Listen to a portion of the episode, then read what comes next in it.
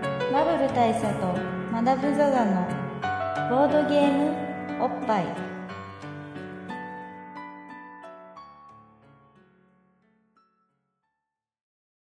じゃあリアルに行きますかはい、はい、お疲れ様ですあ違うえっ、と今年も今年も今年もお疲れ様でしたお疲れ様でしたやっぱあれやねあのちょっとさ桜の季節になってくるとさ忘年会ってどうやってやるんだっけみたいなそうです 話に 忘年会の温度ってなんだっけみたいな感じからスタートしまししたたけどけどまあでも今のねそのリアルにやりますかっていう今の話のはい意味を一応このリスナーの方々に説明しておくと、まあ、我々今ねあの眠らない町あ赤羽の赤羽のまあ、某飲み屋にいるわけなんですけど、あの最近ここ数年のこう恒例になっているさはいとこなんですけどあの一つの背景みたいなとそころうそうそうそうそうストリートファイトがね行われてもおかしくないようなとこにいるんですけどあのここにさ我々着席して、はいまあ、ちょっと一通りの質問質問じゃないわ、えー、と注文をした上注文でした上で今からちょっとひとしきり飲んだり食ったりしてから撮るかはいはいそれとも今からもうレコーダーを回すかという二択を迫られたわけですよそうですね、まあ、より体裁が整うのは前者そうだよねやっぱりこうこの話してる間にさ、ね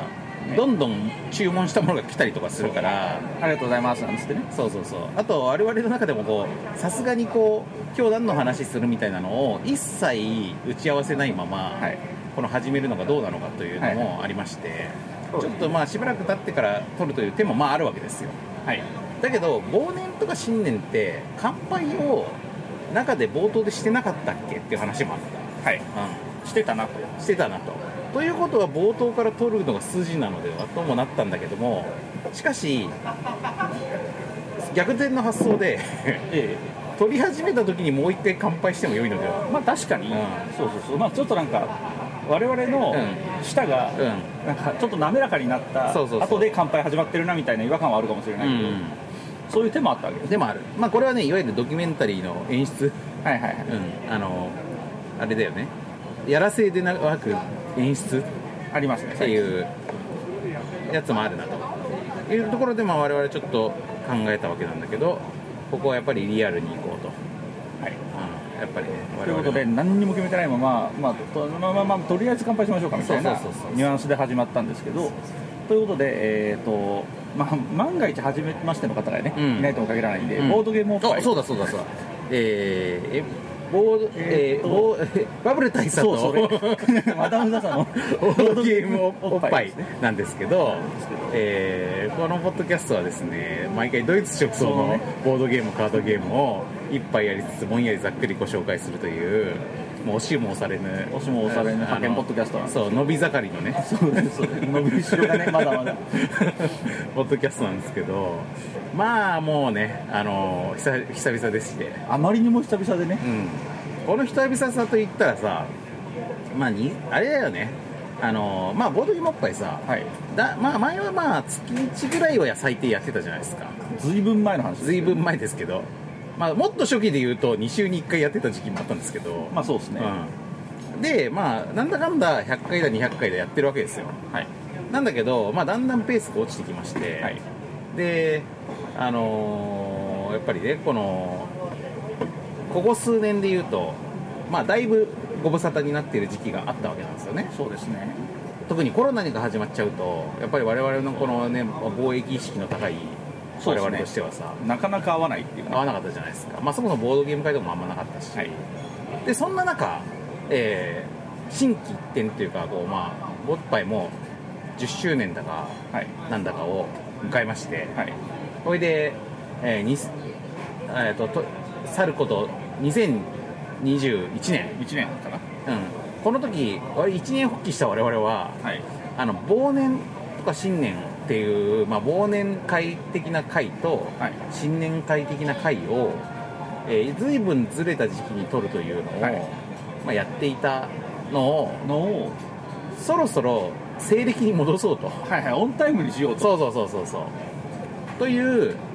意欲的な試みが行われそまうでししてたね勃発歴っていうものがあったけど、ちゃんと西暦にうん戻そうとそうご当地歴使うなという話になったけど、でなおかつそれなりの回数やっていこうとああそんなことも言った気がする、でその結果としての2011年がまあまああ21年もう10年まあまあ取ったんだっけまあまあ取ったまあまあっつってもまあ6回とかなんだけど、はいでもそれって2ヶ月に1回ぐらいは一応出してるまあまあまあけ優秀でしょうんまあまあでまあまあですよこれが落とし穴ねあはいはいやっぱりそうなってくると我々ぎっくり腰やら 筋肉痛やらいつやらまあいろんなポッドキャスト筋肉痛がね、はいはいダメージがね出てきますよね起きてきて2022年がまあひどかったまあひどかったというか、あの有手率上ほぼやってないに等しいやってじゃないよ、うんまあなんせ2回さっきあ三回そうさっきここにたどり着くまでに、うんそうどんなだったっけってうん調べたら、うんまあ、なんか2回とかそんな感じだったんですよね忘年新年忘年新年新タイムラインタイムラインという3回ね3回です、うんということでなんかちょっと張り切った年があったがゆえにその次の年もっとひどくなるっていうまあこの手たらくさそうですうねんさすがだなとその裏切らないなとそうだね思いましたね、うんあのなんかダメなやつの見本みたいな感じ日本みたいな感じになりましたね根っこが伸びただから、そうなっちゃう、うんだからさ今年は中ぐらいでいこうよあなるほ どねもう頑張るとも言わないが頑張るともいい去年よりはそうそう一番ひどい時よりはいいそうっすねみたいなはいはいはいあの状態目指すと確いかいんにじだゃっなてい今に慣れてると、うんあのこれが例えば年5回とかになると、うんみんな5杯頑張ったのと思ってくいやなるなるなるあの世論がね そうそうそうあ上り調子だなとうんう思って、ん V 字回復を見せてるなと思ってくるからそうそうなんですよやっぱ下げるだけ下げたからさ去年、はいうんだからそのハードルを我々は悠々超えていくというかねあの首相が変わった直後みたいな状態になるっていうそうだね、落ち込みすぎた支持率がちょっと回復しましたみたいな状態になるから、うん、いけんじゃないかななるほどねじゃあ今年それをもう今年というか、えっと、来年ね、でもその回数の少なさ見て思ったんだけどさ、あのなんかあれみたいだなと思ったあのどうでしょうみたいだな と思ったああ確かに、うんあの レギュラー放送終えた後のそうやっぱさ4年に1回ぐらい旅行しますみたいなでそれもさやっぱりあのいあの関係者たちがはいはいやっぱベテランになって特にまあ大泉洋が売れていくに従ってもうどんどんこう粗密がねうん素になっていくじゃないですか、で一番最初はこうむちゃくちゃこう気軽なっつうかさ、まあこのそこら辺にいそうなおじさんたちの気の置けないわちゃわちゃみたいなそうですねそういう取って出しみたいなそういうコンセプトの、まあ、番組だったわけで、まあ、我々もなんならそういうのの影響を受けてないとも言えない、まあまあまあまあ比較的取って出しでうん、あのリアルをお見せしようというそうそうそうそう、まスあタイルだったのがどんどんこう構えていくっていうねそうそうそうなんかこうだんだん重くなってくるうんこの感じまあほんの比べるだに比べるだに値しないけれども、まあまあスケールのスケールと知名度の問題がなんてなんだけど、うん、まああの100分の1とか1000分の1ぐらいに希釈した そうそうそうそうあの水曜どうでしょうみたいだなって思ったねただ問題は、うあの違うのは、んうんその素になったがゆえうんに一回一回ちょっと気合とお金かけてやりましょうみたいなあそれが戦法とはそれ裏腹がにどうでしょう、そうそうそうそう我々はうんうん、あの別に素だからといって、うんそんなにがっつり気合が入るでもなくクオリティが上がるわけでもなくそうそうそうそうなんか豪華なことやるでもなくうんうん綿密な打ち合わせをするでもなくうんうんうんね、そういうとこは違いますけどそうだねまあだから逆にさ我々はそこはキープしてるわけよあなるほど初心を忘れずそうだから偉いね偉いですねうんあとあれにも近いっていうかあの空耳アワーにも近いっていうか 空耳アワーさもう最終回間近なのにさ見たあの先週の空耳アワー見てない見てない テンションが普通だったよ っていうかむしろあの先週の空耳アワーね一応そのあの何年ぶりの新作みたいなはい感じだったの空耳アワーずっと休んでたじゃんまあ本当特番しかやらないみたいなそうだよねでその、まあ、何ヶ月ぶりだったかな、まあ、そのど久久方ぶりの新作みたいなだったんだけどあのとにかくスタッフ的に 自信がないとこれ滑ってるんじゃないかとなるほどね これね自信がないからちょっとそれを加味してみてくださいっていう注釈が最初に 最初に入るって いうもう最終回エ間クスキ近ュなの ーズエクスキューズ入れてからそう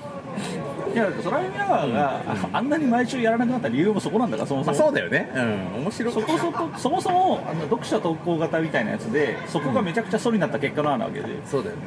なんかさ別に俺さ安西はじめが体調悪いからかなと思ってたんだけど、はいはいまあ、そういうなんか入院とかしてる時期もあったんだありまけしどたよ今は別にそうじゃないんだよね、なんかちょっと間空けてる間にハードルが上がっちゃったみたいな多分だからさまあゲストだけ豪華だったんですけどはいはいあの松たか子と越野源だはい、よく出る連中ではあ るよく出るけどまあ豪華、あのまあ空耳レギュラーと言ってもいいですそうそうそうまあそのあれだよねそのよく出る連中だけどあこの2人同時に出すんだみたいな感じではあったけど、まあ確かにうんでその2人が その VTR 見ていやいや面白いですよ安心してください 大丈夫ですよみたいなな感じだったよねいやーさすがだなやっぱり、安心できるなもう終わっちゃうけど終わっちゃうけどね終わっちゃうけどまあだからタモリクラブを意識するといいかもね今今後はまあそうですね、うん我々も流浪の番組ではあるからそうだよね、ただタモリクラブ意識するっていうとほんちゃんと毎週やるっていうことでもあるんだけどまあそうですねそれはできないかそれはらできないから でも難しいとこだなあのあれだねやっぱりさ我々ぐらいの年齢になってくるとありがちなあのなんて言うんだっけあのなんかさ生きるさあの目目標のモデルケースみたいなさそういうのなんていう生きる目標のモデルケースみあたいなのこういうこういう風になるといいんじゃないかなみたいなロールモデル的なあ話ロールモデルロールモデルよくわかったね今モデルまでは当てたヒントが出たからねはいはいボッパイのロールモデルがないんだよだから、うんまあこんなもののロールモデルあってたまるかという話ではあるんだけそうどだよねみんながこれ怠惰を極めないないとたどり着けない競争そうだよなだからまあねちょっと我々自身がロールモデルになっていく必要があるまあそうそうそうそう大ファーストペンギンになってですよ、そうだね我まあ々が、こう言っちゃなんだけどあの我々の時期ボッパイが始まった時期に立ち上がったボードゲームポッドキャストっていっぱいあったわけじゃないですかありましたねその後ね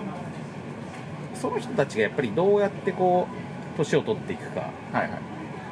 そしてどうやって更新頻度を下げていくか、なるほど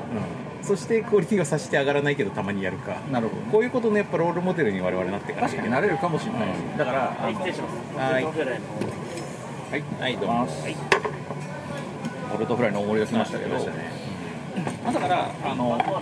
ボードゲームポッドキャストであるとか、うんまあ、あるいはそういうなんかポッドキャストのみならず、ん何らかの発信をするとなった時うんに、うんあのここまでハードルが下げられるんだってうんいう、うん一つのラインを我々が引いたという考え方があるかもしれないですよ、うんあのさ、年に3回でも大丈夫なんだとう大丈夫なのかって言ったら分かんないん、けいやどでもさこういうのってさ始めるときはみんな勢いで始めるじゃないですかまあそうなんですよねそしてあのモチベーション高いから結構やるわけですけど、うん、で難しいのは撤退戦略がないということなんですようんで撤退戦略がないがゆえにみんな唐突にやめるとまか、あそうですねあの息切れしてなんかいきなりアナウンスなく終わるみたいなことそもうあり別まにすさ最終回とかやるでもなくさ、うんそういえば最近更新してないなが長く続いてそしてうん消滅するみたいなまあ駄菓子屋的な終わり方することが多いじゃないですか確かに駄菓子屋はさ、まあ、あれ大体その音沙汰なく閉まってる時っていうのはその店をやっていたお年寄りが入院したりなどして連絡ができない状態でなんですけどやっぱあれだよねそのフェードフェードアウトというか、まあ、フェードアウトってちょっと消えていくみたいだけどなくならないけど続くはいこれってサスティナビリティでしょいいこと言うなるほどね、S, S だそう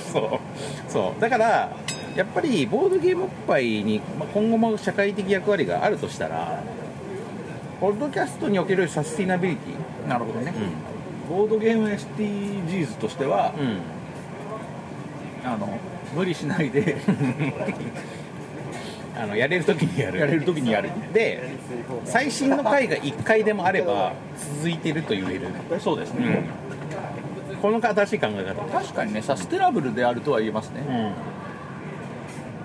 これ持続可能性っていう意味だとさ持続可能だからねなんて言ったってまあやめない限り持続可能だから、うん、23年更新してなくてもさいや更新した瞬間にさ瞬間に持続したサスといテうィことナにブなルるであることそうそうが証明されちゃうわけじゃない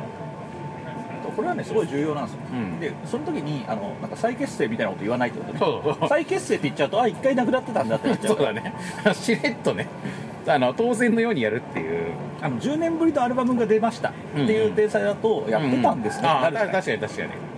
まあ、なんならライブ活動とかしてたのかなそうそうそうそうんアルバム出てなかっただけなのかなみたいなツアーをやってたのかなってなるじゃないですか、うん実際はなかったとしても、うんうんこれすごい重要うんなそうだね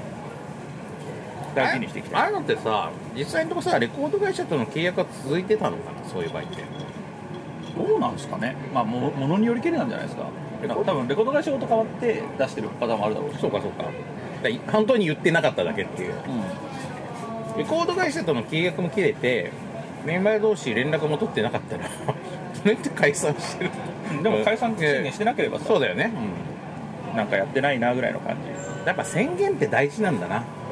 世の中においてそうですねうん良くも悪くもうん宣言がなければあるいは宣言をすることによって何かをコントロールしていくということが可能っていうことだよね確かにボッパイで逆にさ新しく宣言することによってボッパイを根本から変えることってなんかできないいやまあいろそれはいろいろあるんじゃないですかもうボードゲームのこと一回忘れますかみたいな宣言もでき るあの脱ボードゲーム宣言そうねそうそうでこれで言うと、うんあのもう7割ぐらいはできてるから実情としては、いや逆にだからさ逆逆逆逆だって我々毎回冒頭で「ドイツ直送のボードゲームカードゲームを」っあてまあそう言ってるじゃだんからボードゲームのポッドキャストですという宣言をが今あるそうどころかドイツのっつってるからドイツのって確かに俺たちさちょっとこれはよよ背景のねボードゲーム日本のボードゲーム事情にも鋭く切り込むことになっちゃうけどドイツのゲームの割合さすがに下がってるでしょ仕上がってると思う、ね多分だけど国内だと、うん今国産のゲームの方が売れてると思うんだよねそうなんだよドイツより全そう然なんだよで若いボードゲーマーたちはドイツのゲームあんまやったことないっていう人すらいっぱいいるのよボあーードゲームファンだけどなるほどうんだからあれよねその映画館は行くけどあんまり洋画を見ないみたいな人ってまあいるじゃんはいはいそういう感じなるほどね、邦画税みたいなそうそうそうそうそうそうだからそういうね人たちだからマダムバタフライは見るけど っていうね、なるほどね、うん、だけどあのエブリシング・エブリウェア・オール・アット・ワンスは見ない、なるうほん、そういう人たちがそういう人たちすら多いこの世の中ですけどでも俺たちは「テはあくまでではこれドイツ特徴の ドイツゲームを紹介するポッドキャストだという体を守り続けてるから、 確かに多分だけど最後にドイツ直送のボードゲームカードゲーム扱ったのが2年以上は前だと思いますねあのさタイムラインってフランスだっけフランスっすねだよねだから俺の予想ではコルトエクスプレスあたりが最後2ボルトエクスプレスは2021年1月ですね年前ですよねそうだね、このくらいだと思うそうだねボルトエクボルトエクスプレスの前がガムトープでしょはいはあとセットマッチでしょはいその前があやばオルカルスとかになるなスライドクエストスライドクエストはドイツかなああどうでしょうねドイツかなあれだから人生ゲームとか圧倒的にドイツじゃなさだしな顔面マンこれオインクでしょそうですねドロップイットあードロップイットはドイツかもなドイツかもドロップイットは2018年だしやばいなこれ良くないのが、うんドイツ直送のって見るってのに、んドイツかなって言っても良くない ですよそうドイツかどうかに対してこだわってこだのわってなさすぎる俺たちの意識が低いこうなっちゃうわけですよいやだからさこれはねあのやっぱり世相ですねなるほボードゲーム界って本当に変わったよ変わりましたね、その世相を色濃くビビットに反映したのが我々そうどうしても俺たち世相を反映しちゃうから、まあししがちっすようねん、昔はさもう本当にボードゲームといったらさドイツだったじゃないですかドイツでしたねねボードゲーム遊びたいんだったらドイツ語勉強した方がいいよみたいなさはいはいそういうせ風潮すらあったありましたよそう昔はいうガチ勢すらいましたもん、ううちに読話自体ありますもんルール翻訳のためんにでしょ、うん、でまあ個人ユニット並行ユニットはさうん、してさそうそううん、 Amazon.de でねうん、頼んだりとかしましたねだからそういうボードゲーマーならば Amazon.de にシュピールオフェンシブとかを使ってねうんっ海外のサイトを使ってていうまあ世の中でしたけどまさかこうなるとはね、そうですねまあ、10年でこうなったね結構だから劇的な変化ですよねそうだよね2000てか10年前で2013年じゃんそうですね2013年っても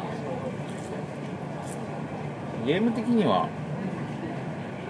なんじゃ2013年2013年ってドロッセルマイヤーズの店舗が2011年から3 3年年目ぐらい間だから何ですかね世界の七不思議とかあの辺あこんな感じだねうんだからその頃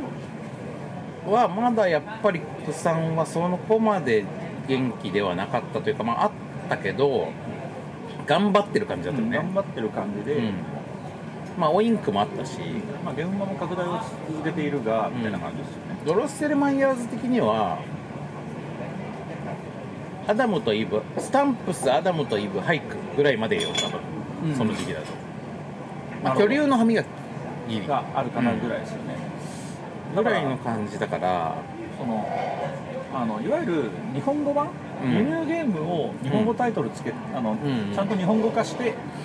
売ってるっていうところがまだ少なかった時期ですよねそうだねだからやっぱりこうあれよねコピーコピー紙ですよ、そうそうあの、う日本語訳ワードで作ったコピー紙がついてますみたいなやつ、うん、メビウスメビウスのねそうそうそうそうああいう感じでしたよねそうだよねもちろん今もメビウスさんはそれで頑張って、うんあのバネストさんとかね、うん頑張ってますけどでもいや今まあはそれが圧倒的に多数だったよ、うん、今はホビージャパンさんアークライトさんみたいな話だったけど、うんもう今は本当いろんなあの 人たちがねボードゲーム名士たちがあのちゃんと事業を立ち上げてやってくれてるそうだよねだからもう前はさ本当にゲームマーケットの片隅でさこの世界の片隅でさはいやってた俺たちがさやっぱ今はやっぱ国産のゲームの方が多いというぐらいの感じになってるって考えるとてか同時も考えるともう99%みたいなうん感じでしょどう数から言ったらさこれはねすごいしすごい先見の明だと言わざるを得ない重要人物が一人いましてはい今思うとはいそれはバネスト中野さんだねなるほどこれさバネスト中野さんにさドロッセルマイヤーズを作る時にはい挨拶に行ったんですよあの、はいいはいろいろ教えてくださいっつって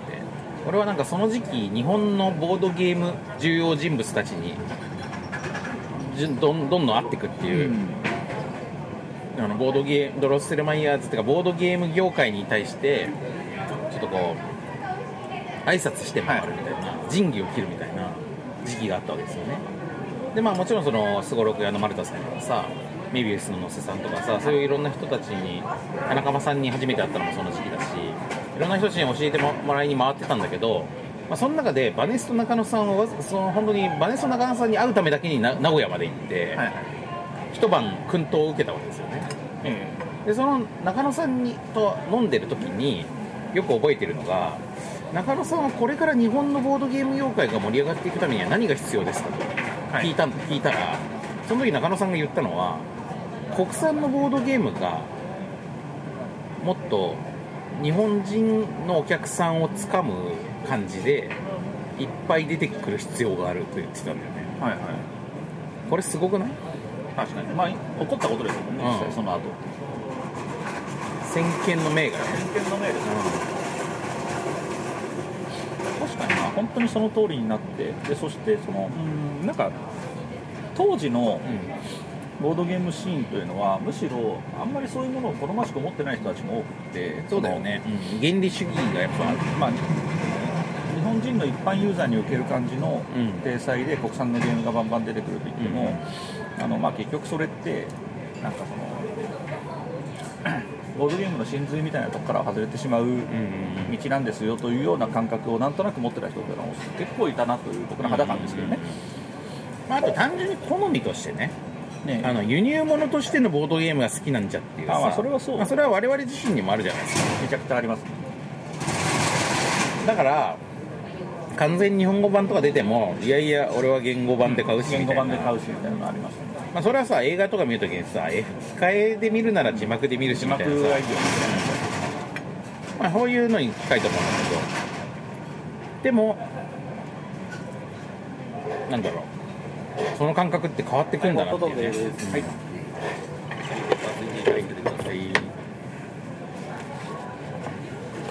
っていうねやっぱ TV 時間が経つと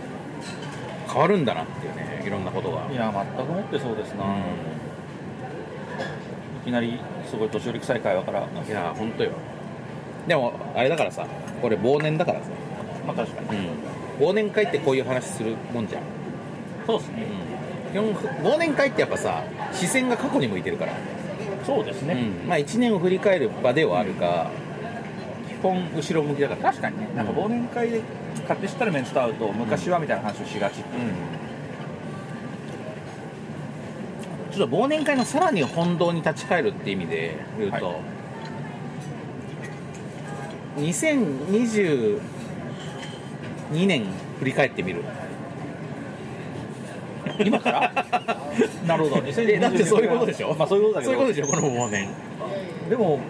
今ま あちょっとさ2000そう2022ちょっ年とのことをお思い出すのがむずいけどちょっと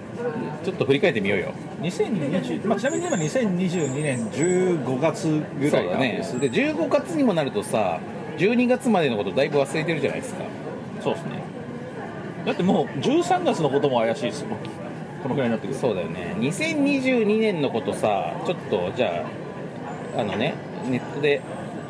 ちょっと教えてあげますねはいあそれは何世界に何が起きたかみたいな話そうですね2001ちょっ と今ウィキペディア見てんだけどさ2000ウィキペディアでと1年のこと見るとさちょっとあまりにも拡散しすぎですね 話題がああった時事通信時事通信どうすで見ますえっ、と2022年はどういう年だったかと言いますとはいえートンガで海底火山噴火近隣国で津波発生あったあった中焼酎をいたします、僕ね2月にお起きたことはもう本当世界的に重要なことなんて覚えてるんですけどそうね今ちょっと前哨戦的なところがないか探したけどあんまりいい話題がなかったんだけどまあでもやっぱ圧倒的に2月のこのあれですよね某国が某国が某国に侵攻した侵攻したやつですよねあれがまこだれは1年前っていうのもありますけど、そうだよねまあ、結構でどうい同うことじ時期に西郷輝彦さんが亡くなっています石原慎太郎氏亡くなったのも去年かあ去れ年そうでした去年って言っちゃったけどまあ2022年かあと西村健太さんねうーんねびっくりしましたねなんか石原慎太郎氏西村健太氏っていうのは結構なんかこの、うんちょっとちょっと通じる感じがあ通じるっるていうか感じがありますよね、やっぱブライうんそうだよねぐらいな男臭い小説家が、小説的なものを好むウクライナ侵攻ってさまあこれもすごく忘年会っぽいこと言いますけどめちゃめちゃ長引いたね長引きましたし、まあ、まだこれからも長引くんですけどそうだよねなんか最初のさこれは1ヶ月持たないみたいなこと言ってたら何だったんだっていう感じですよね、まあでもそれはウクライナがの攻勢徹底抗戦がすごかったという話で、ん結局1ヶ月持たないみたいな話もあのロシアがうっかりやめるというよりは、んこれもぼこされて終わってしまうみたいなそういうことだよ風ね潮だったわけで、いやだからさ意外と世界にはめちゃめちゃ頭のいい人たちとかめちゃめちゃ性能のいいコンピューターとかめちゃめちゃすごいデータバンクとかいっぱいあるのになんかそういう頭脳たちを集めてもこういうのってそんなにりそんなに予想できないんだなっていう、まあ、コロナもそうだしねでもそれはそういうことだと思うんですよね特にあのどんなに頭良くても、うんまあこれいきなりボードゲームにスケール戻しますけうど、んどんなに頭のいい人も、うんルール読んで面白さ理解でしきれることってないじゃないですかそうだねみたいなことと同じで、ん結局知見のものを言うというか経験のものを言うわけで、で例えばこういうウクライナ侵攻みたいなものに関しても、あのデータ分析みたいなものがあのゴリゴリやられるようになったからその戦争の数みたいな話をしてた時うに、ん多分そこまでたまりきらないからあでしかも地政学でいろいろ条件変わるじゃないですかっていう、そんなめちゃくちゃ複雑なファクターを分析しきるなんてまあ無理ですよねっていうのは分かまある全く同じこと思ったら違うと思いあま確すよかにね今今この地で起こる戦争っていうのの経験がある人はやっぱいないわけだからね、そうそうそううんで結局その地政学上の問題もそうだしそのパワーバランスの問題もいろいろ違うじゃないですか、どの国がどうつくのかとか、まあ、そもそも今回のウクライナ侵攻でいうと、まあ、そもそもの前提条件としてこう NATO の圧力みたいなものをうんロシアが嫌がったとかいろいろあるじゃないですか、あとそのなんか 民族主義みたいなものにうんまさかプーチンが染まってしまうとはみたいな話もあるわうけです、ん、まああれだよねその損得のレベルを超えたそうそう超えた進行をするということがまずみんな理解できなかったもんね、いやだから、まあ、大佐もそうだと思うんですけど、うん僕も映像の世紀とかめっちゃ好きだからいろいろうん見るわけですけど、だからで映像の世紀といえばやっぱりドレギュラーメンバーとしてアドルフ・ヒトラーって人がいるわけなんですけど、うんあのまあ、我が闘争とかね本い当だろいろ話をするとなんか本当にドレギュラーだよねそうそうドレギュラーのアドルフ君のうん話とかをいろいろ見たり聞いたりしてると、うん、うんあのなんか本当に同じこと言ってるんですよねなんか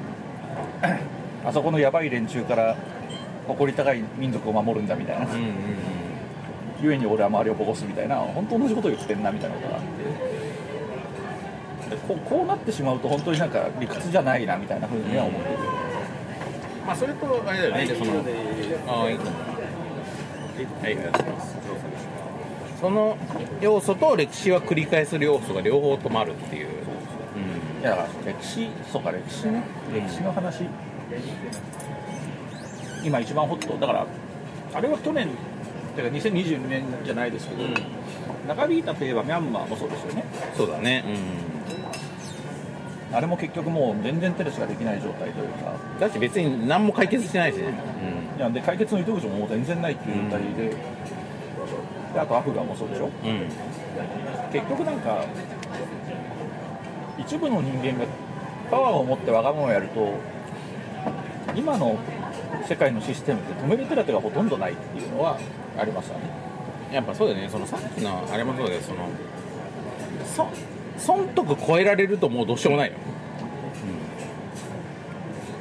まあ、ミャンマーとかはねあの実のところあれはすごいめちゃくちゃ損得だって話らしいんですけどなんかなんか軍関係が持ってる企業の権益をバチバチに守って拡大していくためにみたいなでもミャンマーのことはさウクライナのことほど世界中が介入してないから、うんまだある意味その得が守られてるわけよ、まあねまあ、ロシア・ウクライナ問題に関しては、うんロシアバキバキに損してるはずなんですよね、現状はね、まあでも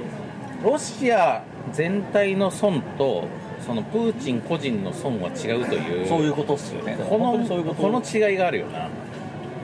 でこれってさなんかスポーツとかでさ例えばそのサッカーチームの勝利とさ選手個人の損得は違うみたいな監督とかさそれぞれだかみたいらなのスポとちーょっツと近いよね、スポーツ漫画でありがちな、んここで終わってもいいみたいな気持ちで、でもこの試合どうしても勝ちたいんですみたいなうんうんことだと、もうどうしようもないんですよね、そうだよねあと逆もあるんじゃないそれでさ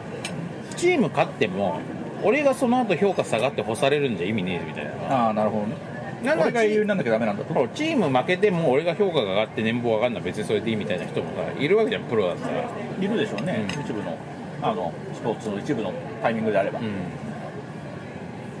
まあそれがプロだと思うしさ、まあ、もちろん、まあプーチンもなんかロシアっていうチームが10年後100とか50年後どうなるかとかより今自分がねどうかっていうことのことを重視すると撤退はないなっていう感じだね、まあそうですね、まあ、本人がどう思ってるか本人にしか分かんないですけど。なんか雑に予想するになんか本当になんか人生最後に桃源郷を見たいみたいなことなのかもしれないなと、まあさ年取った時問題っていうのはありますね、最近めちゃくちゃ思うホットな問題として年取るとやっぱり人間だんだん判断力落ちてくるのかなという感じもしてまして、まあ、絶対落ちてくるのは間違いなくて、なんかこれ本当にすごいパーソナルな話すると、うん超眠い時の判断みたいなのって人間誰しも落ちるじゃないですうか、ん、で超眠い時だってねそのそこね寝床でおしっこしちゃったりするわけだからねまあ、これ寝てる本当に寝てるこれは寝てますけど、うんあのだから、その例えば、えーと判断力ゲージと、うんうんあの眠さゲージみたいなものうを XY 軸にした時に、うんあのまあ、結構若い頃はうんこれが、あのある程度判断力が高水準で推移して、眠気が一定超えるといきなりガクンとこうグラフ的に下がっていくうんうんうんみたいな印象だったんですけどこれが年々なだらかになってるっていうか、あの眠気マックス一歩手前でももう相当判断力鈍ってるなみたいな。ことだからリニアに判断力下がってるわけなんですけどこれがあのさらに年を食っていくところでよりちょっとでも眠いともう何も考えられなくなっていくし、うんおそらく最終的には眠くなくても超眠い時の判断力まで下がっていくんだろうなうんみたいなことを僕は思うんですね、たまに調子いい時だからねそうそうたまになんか冴えてる時があるみたいな、いや俺もねやっぱ自分のじいちゃんばあちゃんのその晩年を思い出しても、あのどっちかっていうとたまにすごい調子いい時があってお客さんが来たりとかするとすごいシャキッとすんだよねでも基本的には常に寝ぼけてるそみうたそいうなそうそうそういう感じでしたねだからああなるんであればもうそれってあの対処のしようがないっていうか、うん抗えないなと思ってだから眠い時に借金するのって本当に難しいことじゃないですか、うんだから最終的には判断力なくなってくるんですけどうんだから思ったのはあれですねだから判断力が落ちてったらやっぱりまあ免許の返納とかもそうですけどうんあの力を持っちゃいけないっていうそれはあるな、うんまあ、免許はまさに力なんだが日本で最も人を殺してるのは車だから、うんまあ、そういう意味だとそれはそうなんだけどプーチンは返納しないもんねまあまあまあまあ返納させるしあのあのあの仕組国みで一番力が強くて絶対返納しないってことだから、あとさ返納しないためのにさ権力者ってさルールを書き換えていくじゃん、まあ、まさにあれですよね習近平主席がそうだしあの限界を超えたそう人気の限界を超えたこともそうですしあとディズニーがさそのさああーの初期作品のさあの権利切らさないためにさアメリカの法律をガンガン変えようとするみたいなのと一緒でさ著作権法をすごい話ですよね、うんルールを変えるのがやっぱ最強なんだよなゴールポストをずらすとも言われるそうそうそうそうそうまあ、あれは明らかに最強ですよねうんそう考えるとゲームデザイナーって強いのかもしれないねゲームデザイナーのポイントはさルールをさルールをコントロールする技術は持ってるけどさ、その権力はないっていうことだ そうだからゲームデザイナーは別に社会にそういう影響を及ぼしたことはないと思うんですけどいやでもゲーム優れたゲームデザイナーがうん一方で、うあの会社の権力者だったとかした場合にああ確かに会社のルールをねうまいそうそこうとこバうチバチに変えてってみたいいなじってねここにここにこのあのーバグ仕込んどくかみたいなそうババグとかもあれだけど例えばワーカープレイスメント要素を入れたらすごい面白くなるんじゃない面白い会社として会社とし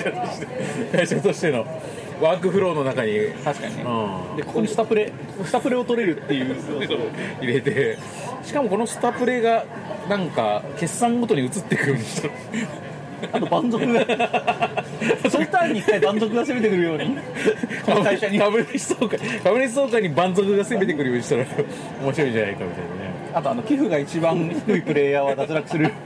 だからあれだよね5年に1回あのみんなの寄付金を合計して一番低いプレイヤーは解雇されるっていう地獄のルールがあって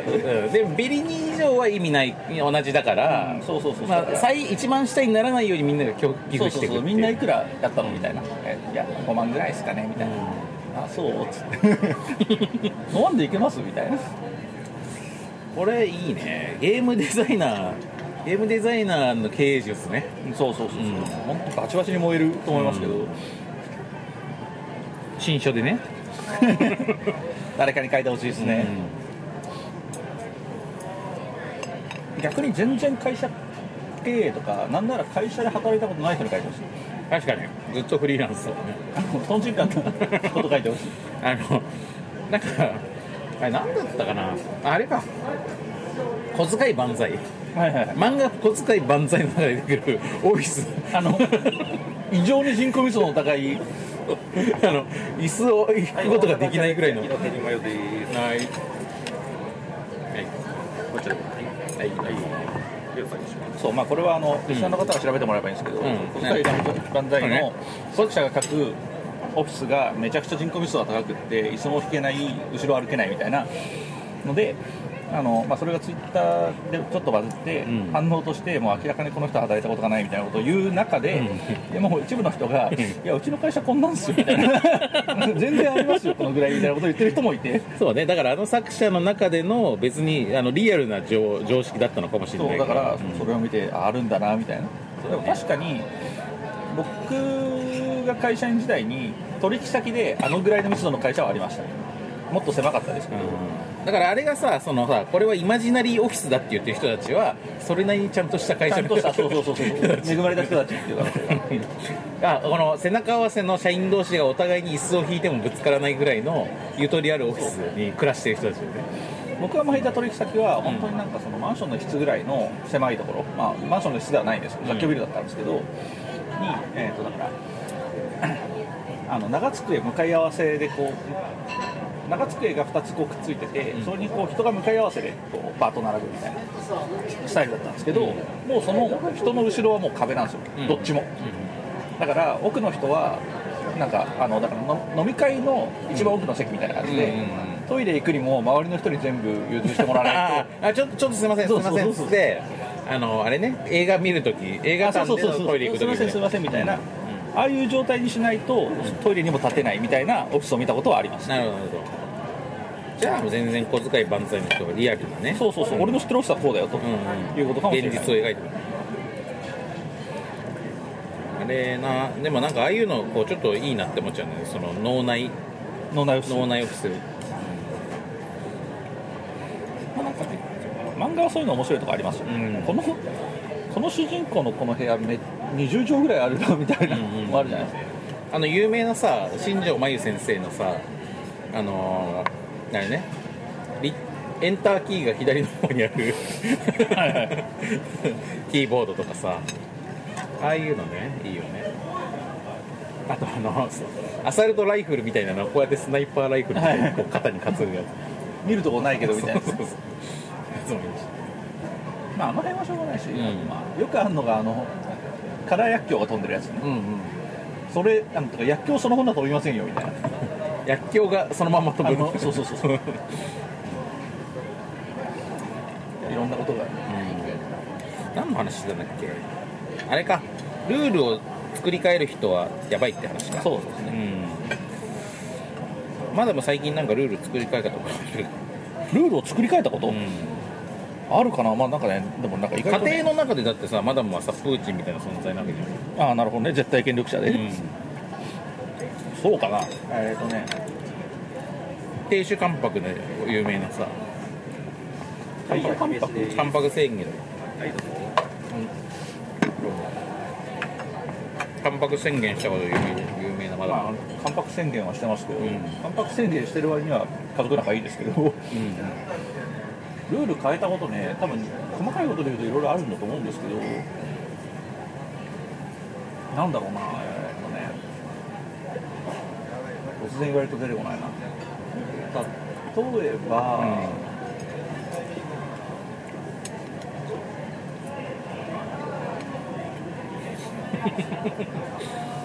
この質問されるとい困やりままだす。ねやっぱこれは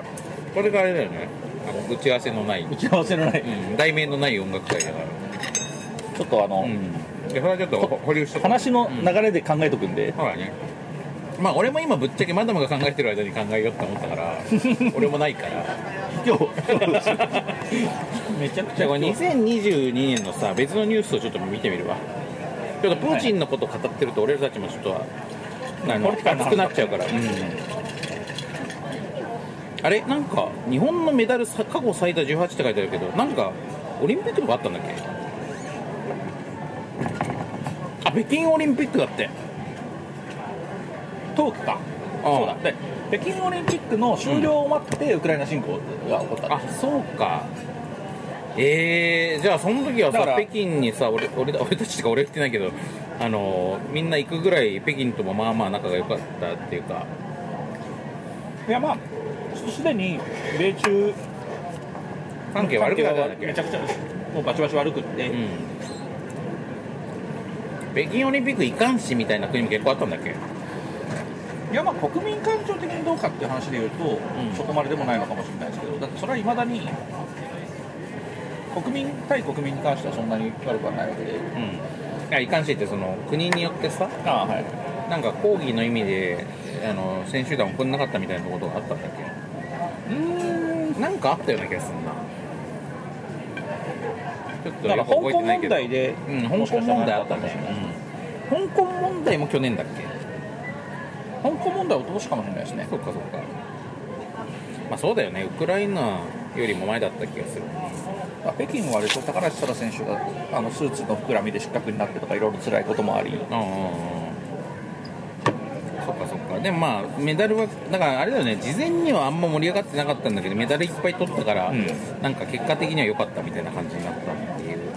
印象ですねそうですね、そして、えードライブ・マイ・カー」の滝浜口竜介監督がアカデミー賞をそうですね取りましたねアカデミー賞は最近アジア勢がそうですねいいんだよね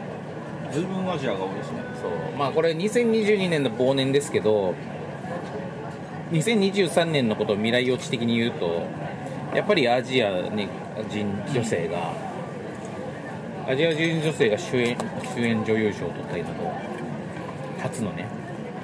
まあいろいろなんかうん心ない言い方言われ方もされてますよポリコレもここまで来たみたいなこと言われることもあるけど、まあでも、そんなしょうもないこと言わなくていいのにうね、ん、まあこれがね最初だから言われるわけで、うんうんまあ最初は何事にもありますからそりゃそうまあでもほとんどあれだなやっぱりあでも北京パラリンピックもあってえー、あれだ観光船があ遭難あ知床沈没、うん遊覧船うん、そうかありま大事件でしたねこれ結構インパクトあったよインパクねトありましたよねそんなことあるんだって思ったもんな私、まあ、こんなずさんな運行確かに危ねえなとうんも思いいましたね、まあでもああいうのって本当なんか氷山の一角ですよねや事故ってないだけで雑な場所いっぱいあると思うよやっぱなんかさそう海外旅行とか行った時さえこれ大丈夫なのって思うこと結構あるじゃあーまあありん、ますねでそういうのがあ結構やっぱ大丈夫じゃない時あるんだなと、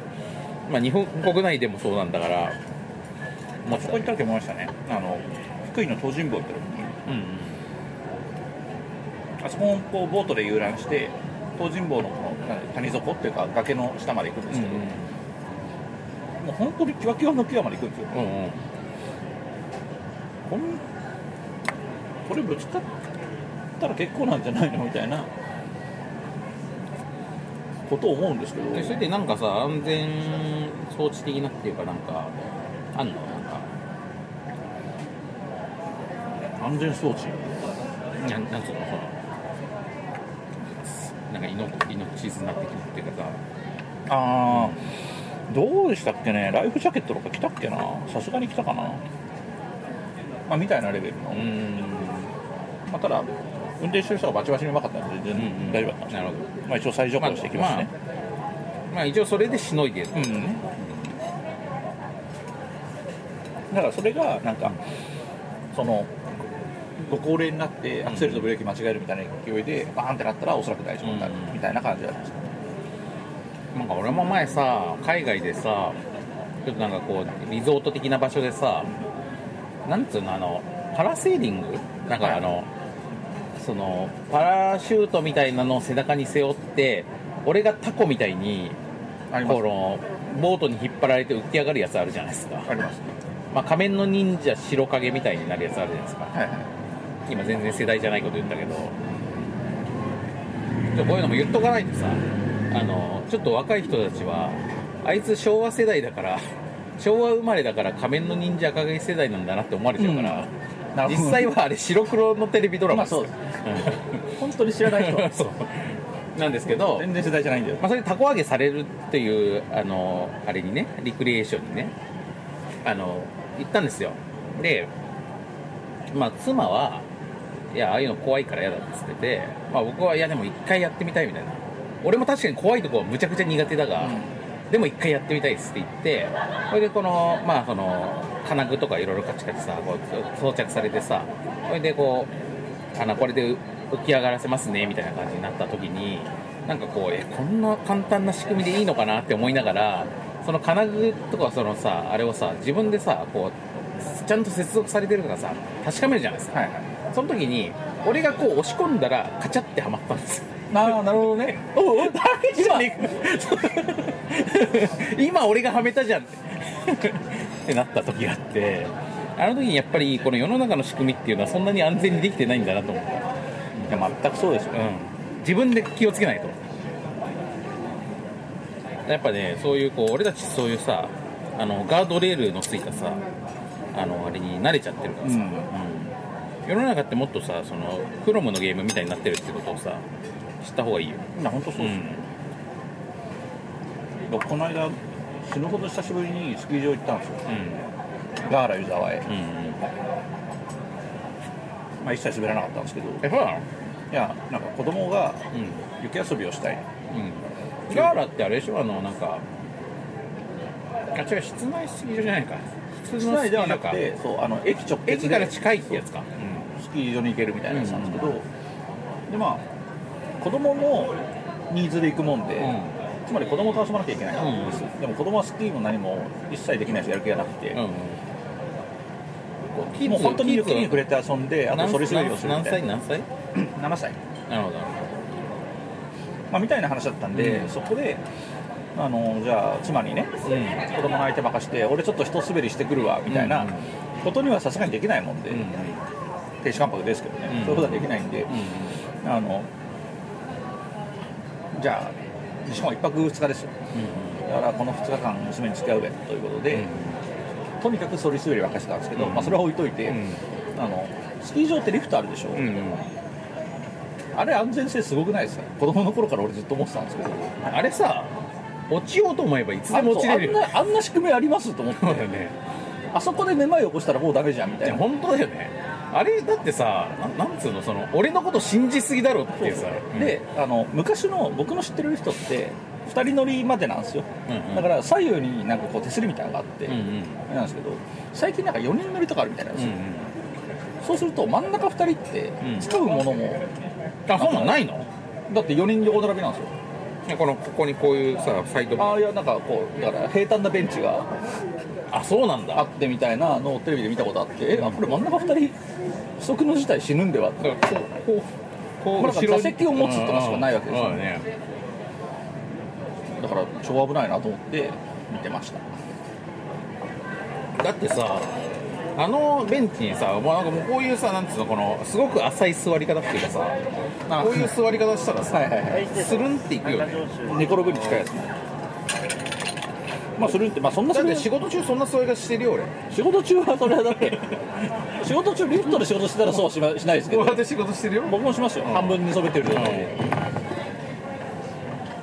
みんなゲーミングチェアとかもこういう座り方してるでしょだってゲーミングチェア使ってなおその座り方してる人結構いると思うんですよねうゲーミングチェアのポテンシャルを全く生かさないんそうそう腰あれ腰に悪いからねあれ座り方ねそこはやっぱ時戸選手とか見習ってもらってちゃんとあの森田までの距離をあのメジャーで測ってあそうなんだ時戸選手何十センチか忘れましたけどだからそれをやってるシーンが有名ですって話なんですけど毎回やってるか知らないですけどいやでもやっぱさそうそういうプロ感あるねすごくね、ご飯ありますよねちょっとさその最近そのスキー場に家族でスキー場に行ったマダムにはさはい、ちょっとおすすめした映画があってはいはいあのフレンチアルプスで起きたことって映画見たことあるないですタイトルも知らないですいや俺この間ね見たんですよでその映画あのー今ね「逆転のトライアングル」っていう映画が公開中でそれの監督なんですけどなんかねまあなんすごい変な映画で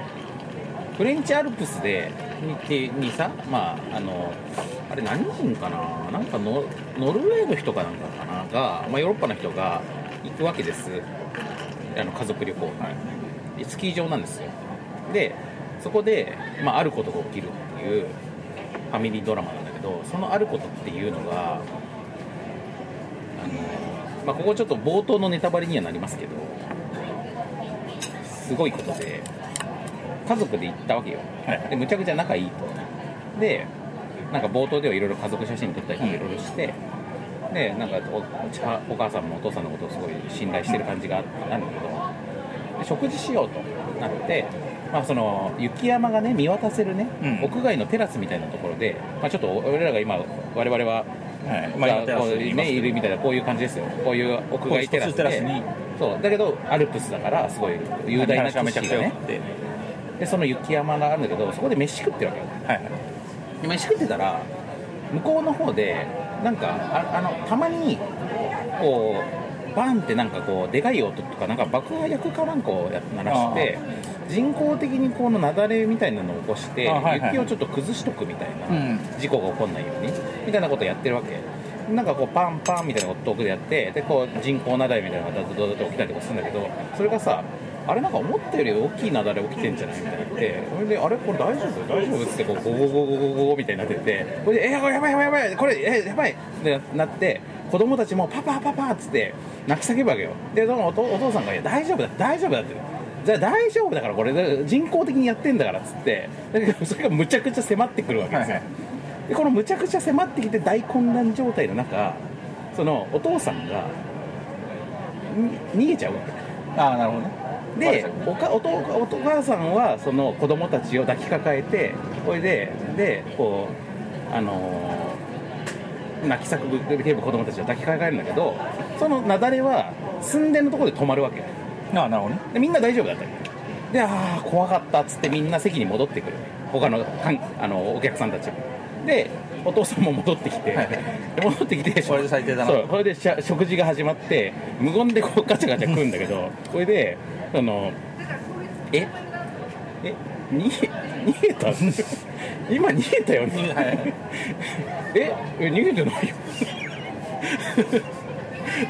これこれがフレンチアルプスで起きたんですなるほどこのこの出来事がずーっと後を引くっていうね なんか後々悪そうなのみんななんかねもうこれね父親である我々が見てると本当にいたたまれないよもうこうなっちゃった時の俺たちのなんかどうしようもなさっていうか、まああれですよねその保険がね保険に関わるっていうか私一生の遺恨を残したやつそうなのよもうどう取り返しようがないしさなんかこので父親の苦悩するしもうなんかねもうどうしようもないんだよねっていうひどいファミリームービーなんですけど見たくねえ ほんでねみんなね何この映画ってそのなんでこれこんなにえ時間かけて描こうと思ったのっていう感じなんだけどまあ面白いんだが面白いんだが超辛いねどんなホラー映画より辛いですよ面白つらい映画ですそうそうおもつらいこれねあのこれ聞いてらっしゃる皆さんもあの、まあ、特にご結婚されてたりお子さんがいたりする人はまああのあれですね女性も男性も見ると まあだからもしこういう状況になったらってやっぱ思っちゃうねとっとと離婚するのがいいんですかねみたいな話にもなるかもしれなないるかもしれないけどまあでもこういう人間ってこういうダメなとこあるじゃん、あるよね誰しもみたいな、うんそれをだから許せるかどうかみたいなそうそうそうそう話もあるからこのダメさをね自分のダメさを突きつけられるというその父親の話でもあるし旦那のダメさを突きつけられる妻の話でもあるからこれ最近まあこれ、まあ、結構前の映画何年も前の映画だからあの配信で見たんだけど最近見た映画の中でもあのかなりインパクトが強かったねまあそりゃそうっすようんいやーまさか俺も全然予備知識なしで見たからなんかもっとなんなら殺人事件とか起きると思ってみたんだよまさかあんなことが起きるとはなこんなじんわり嫌なエピソードだとはなっていういやだってさそこでさそれこそさあの死人が出たりとかしたらまあ事件としてはそっちの方がお大ごとだけどその逃げたことに対する一定の正当性がさ生まれるわけじゃん、命がかかってたんだからしょうがないみたいになるんだけど誰もだ大丈夫だったっていうところが、本当にどうしようもないんだよねだし、一番余裕ぶっこいてたっていそうそうそうそう大丈夫だから大丈夫だからって言ってたのにみたいなでかつ家族置いて逃げたっていういやーつらつらかったあれをマダムのねそのあれをね映画すあのスキー場の話を聞いてそれを思い出しました嫌なこと思い出すない そういうことにならなくてよかったよ、や本当ですよね、でもほら僕ぐらいになるとんやっぱりちゃんと家族を守っていきます、まあ、そうなったらでも壁だよね、壁そうそう肉壁になって、うん、笑いながら死んでるそうそう立ったま立まったまま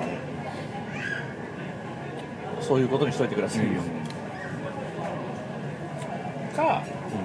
一番ビビって娘を担いで逃げてる可能性もあるいやそっちの方がまだいいんだよねそっちの方が全然可能うん性としては高い、俺もやっぱ自分でこういう時自分だったらどうするかなって思ったけどやっぱ速攻でビビって全員で逃げるのが一番いいと思うよ、ただこれはなってみないと分かんないですけど、うんあの面白がる可能性も結構あるんですようーん俺らなあので結構なんか多分津波とかもそうなんですけど、めちゃめちゃリスクが目の前に迫った時って、うんいきなり現実感がなくなるから、うんなんか突然人事になるみたいなの絶対あると思うんですよ、でそうなった時におなんかすごいのすごいの来てますねみたいになる可能性が結構あって、なんかそんなようわからん状態になってるうちに死ぬは全然あるかなとだからその場合多分逃げもしないで、まあ、遅すぎてみたいなことになるのかなって気もするし、これ実際に自分のあれ経験で言うと今思い出しちゃったんですけど思い出したかも思い出さない方がいいのに思い出しちゃったんですけど俺空港でなんか家族に「時間大丈夫?」って言われながら「大丈夫大丈夫」って言って ずっと「大丈夫大丈夫」ってそれこそ子供たちとかに「えでもそろそろ行った方がいいんだよ」「いやまだ大丈夫だから」っつって言ってなんかの列になんか多分お土産とか買うような列に並んでる最中になんかあの添乗員の女性が「渡辺様 渡辺様」っつってなんなんとか便におお乗りの渡辺様みたいな呼び出し感をじ食らってでね。あの歩歩いてきておいで「えっ?」つってなっておいで「あえ僕らですけど」っつってなったら「走ってください」家族全員で走ったみたいな 空港の中をね、はいいはい、これもう完全にだからリンクしてる話やこれ完全にフレンチアルプスってますよ俺はフレンチアルプスってますうん いやだから俺ああなるなまあ逃げるかどうかまでは分かんないけど余裕ぶっこいてて大変なことになるってことは全然ある なるほどなやっぱあるんですねじゃあるアルプスあアルプスフレンチアルプスですよ恐ろしい話です、うんこれ本当にね、あのみんな、みんな見てください。これ、ボッパイ、ボッパイリスなんで。いや北京オリンピックでだいぶ話が変わりま したそうですね。 そうそうそう。まあ、これでも、冬季、冬季、あの、ウィンタースポーツに関する話ウィンタースポーツにまつわるエットセットが話だから、そう。あとは、去年で言うと、えー、そうですね。まあ、スウェーデンとフィンランドが NATO に加盟したのとかは、まあ、まあやっぱりウクライナ関連ウクライナから絡みのことですよね。うん大谷がメジャー通メジャー通算100号を打ったっていうのもまあそうみたいですけど、まあ、大谷がすごいのは今もまあすごいし、まあ、ついこ大の谷さんに関しては来年そうね、あの2013年にも2023年もっとすごい活躍するよというね。俺ワールドベースボールクラシック決勝だけちゃんと見たんですよ。はいはいまだ見た？僕はうん。うん全ての試合を、うんほぼ全ての試合を飲み屋で流しでうん。なるほ見たど。り見なかったりなんかまあこれはドロマイラジオでも言ったんですけど、野球ってめっちゃボードゲームっぽいよいね。や、まあ、野球版があるぐらいですからうん。野球盤を元にしたと言われるスポーツで すから、リアルそうリアル野脱球出盤ゲームみたいにそねうそうそうそうそう、リアル野球リア版ル野球盤としてできたのが野球だから、今ではリアル野球版というのが略されて野球って呼ばれるようになったけどそうそうっていうスポーツだから、まあ、そりゃそうですよ、完成だしさそうそう、アメフトもね、マッテンから、マッテンからうんリアルに起こされて生まれたスポーツですから、結構最近だねそれね最近結構最近です。ボードゲーマーはだから野球見るといいんじゃないかなそうそうそうだからさ、あ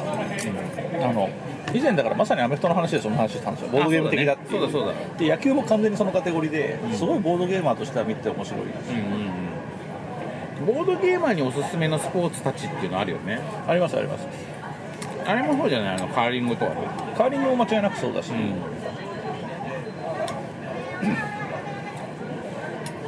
まあ、やっぱあれじゃないですかあの今のシーンはこうですっていう性的なスタティックな場がうんうんあるもうのんがやっぱめちゃくちゃ向いてるんじゃないかなっていう気がしますねあとなんかこう戦略がルールから見えやすいもそうですねのドロマイラジオでも言ったんだけどサッカーって多分ルールブック読んでもこのスポーツめっちゃ面白そうって思わないと思うでも野球はルールを読むとあなるほどこのアウストライクが溜まってからあそういうわけじゃないか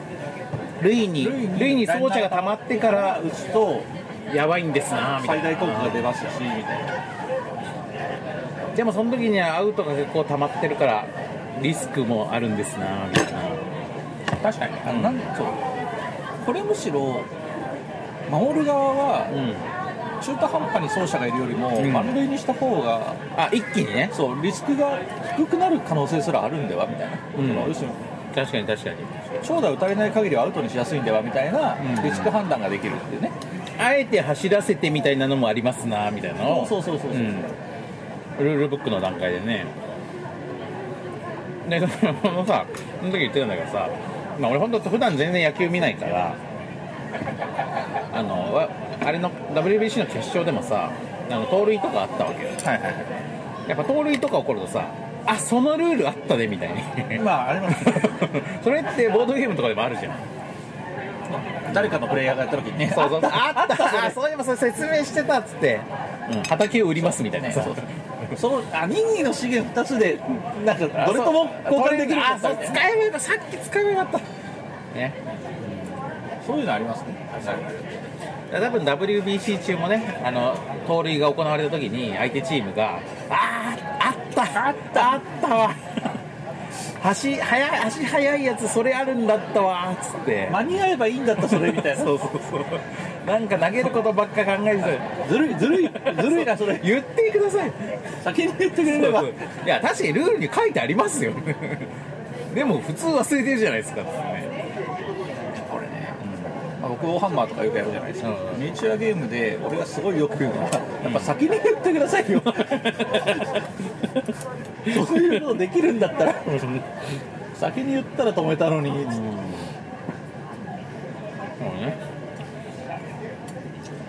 だからやっぱねまあスポーツも面白いなと思いましたよいやスポーツは本当ね面白い、あのあれですからだから来年ね、2010 2023年4月になるとねゴルフのマスターズの開幕するわけでねすよマダムマスターズ見てる最近よく見ますここ数年よく見るんですけど、ゴルフもゴルフは本当に何ですかねあれあのソロゲー感の強いソロゲー感の強いボードゲームをみんなでやってドる、ミニオンみたいな感じだよね、うん基本ソロゲーなんだけど基本ソロゲーなんだけど他のス人コア面で、うんあの相手とのじりじりがあるみたいな相手がこのぐらいの成績出してから俺もうちょっと欲書かないと負けるなみたいなのがあるそうそうとかなんかあーなんかあの人がああ打ったってことはこう打つとうまくいきやすいんじゃないみたいなことのインタラクションもあるんですけど、まあ、でも基本的にはソロゲーなんですよ、でそのソロゲーをあいつうまくやれるかなみたいなゴルフってだからさなんか通信環境とかの発達によってさ同時プレイ人数とかむちゃくちゃ上がる可能性あるよね通信環境によっていやコートがアナログだかあらそうそうそう別の世界中のコートで同時に対戦とかできないのかあのコートがコユニーークトながん違うでとね確かにねコートがユニークだから別の場所でやると別の競技になっちゃうのか、そうだからウィンブルドンとかあるんですよなるほどね納得いったわそっかそっかだからボーリングとかとは違うってことねそうそうそうそうそうそうボーリングは、あの通通信が環境が発達すると、まあ、あれもあの本当いろいろらしいですけどねそのワックスの加減が毎回違うからみたいなまああるよねなんかさあの投げ方でさワックス削ってさ、相手の邪魔するとかあるからそうねそうそうらしいですよねなんちゅう競技だと思いますけだど、から まあそのさソロゲー感で言うとさ圧倒的だよねやっぱりまあだから、まあ、ボーリングとかゴルフは本当、あの圧倒的じゃないですかね、そうかゴルフはじゃあどうやったってこのどうプレイ人数の制限 が人数多くなるとその分時間かかるからねそうですねだからあのどっちかというと通信技術じゃなくて、なんかもっとこうロボット技術みたいなあのみんなリモートで遠隔ロボットに打たせるみたいなところまで行くとあのロボットが打った次の瞬間にはそのロボットが別のプレイヤーになってなるほどなるほまた別の打ってみたいなことやるといけますけどだからフルリモートでしか不可能ですねどあのあれスイッチのマリオゴルフでさ、なんかダッシュしながらやるみたいなさあのあれでしょあ謎ののリアルタイムそうそうリアルタイムゴルフでしそょうそうそうあれなあんかれリアルにやってほしいないやあれなんか昔そのテレビのバラエティであったんですよあそうなんだタイムオークションみたいなえ何それ何の番組いやもう番組名は覚えてないしなんか多分ね正月特番とかそういうレベルなんですよえそれタモリさんまたけしがやったのあれかもしれないし、まああの3人の可能性もあるあれはなんかよくわからないクラブを使うみたいなそういうやつだけど、とにかく打って走ってみたいな、あれがあったからそうあれをまさかゲームでやるかと思って、ナイスアイデアと思いましたねなんだろうねプロプロのゴルフ選手がゲストでやってるのも見たことありますだから結構最近あれなんかね俺 CM でめちゃくちゃ面白そうと思って買ったんだけどまあゴルフゴルフとレースゲームを交互にやるという以上の面白さはなかったまあそうなっちゃいますよ、リアルでやるから機能するみたいなそうとこむろしろゴルフ部分があまり落ち着いてやれないのですごく大味なゴルフゲームという感じになってましたねゴルフゲーム自体は面白いんだけどな大体何やってもゴルフゲームってさミンゴルドン本当に変わらぬ味だよねいや変わらないシステムも全然変わんないしねゴルフゲームのさあのバーがさギュインギュインみたいなさあれだってファミコンの時のさあれってさ本当に変わんないよねあれを超えるゴルフゲームのシステムってないのかなどうなんすかねだからなんかロックスターとか作ればあんのかもしれないですけどゴルロックスターだってさあのピン卓球のさはいそうテーブルテニやスつか、まあ、あれまでも結構前かあれであれも10年以上前 XBOX の最初の頃だよねだけど、まあ、ああいう風にイノベーティブなゴルフゲームっていうのもちょっと誰が作ってほしいですよねだってさあのゴルフのさバーのさギュンギュンってなるやつさ別にあれひ単なる比喩だから、 ああじゃなきゃいけないわけじゃないでしょだからやっぱりあのなんだっけいつもタイトル忘れる、あのパソコンのキーボード4つで手足動かして走るああなんだっけあれなんか両手両足に1個ずつボタンがあっうてんうんうんいいタイミングで動かさないと また歩けないぐにゃぐにゃになるやつね体があれですよねあのなんか壺に入ったおじさんがうん動くゲームあるじゃないですかあの梅原川瀬みたいなことやるそこに入ったおじさんが動くってアキレーターってこいやいやあれは当てるゲームですけどなんか壺に入ったおじさんがなんかフックみたいなやつでこう梅原川瀬みたいにしてステージをクリアしていくとやああなんだっけつなんか配信者とかよく引っやってるや掛つけ引っ掛けてやるやつねあれの作者が確か作ってねあそうなんだやつもへいやこれはねふわっとした記憶なんえ、で、はいはい、これはインディーゲーそうムこふれわ勃発名物全然違うよかもしれないインディーゲームふわっと知識ですあんな感じでゴルフもだから振りかぶりモーションとか、物あのそおのあリアルに全部リアルにコントローラーでやるそれはありえるよねもう一つフォームをさ自分でさ整えていくっていうのがありえるし全然止まられてますけどね、だからだから現実のゴルフと一緒でまず打ちっぱなしに行くんですよそうだよねだからそんな思ってたほど飛ばんっていうのがまず始まりで、まあ、そもそも現当実のゴてルらフんのな方いみたが当ていらなんないからあんな感じでちゃんとへっぴり腰から始まってねまずなんかトレーナーみたいなのが出てきて「おいマイク」みたいな「まずは打ちっぱなしに行くぞ」とで打ちっぱなしで20時間ぐらい打ってでじゃあゴルフ場行くかと、んゴルフには会員権が必要だっつってます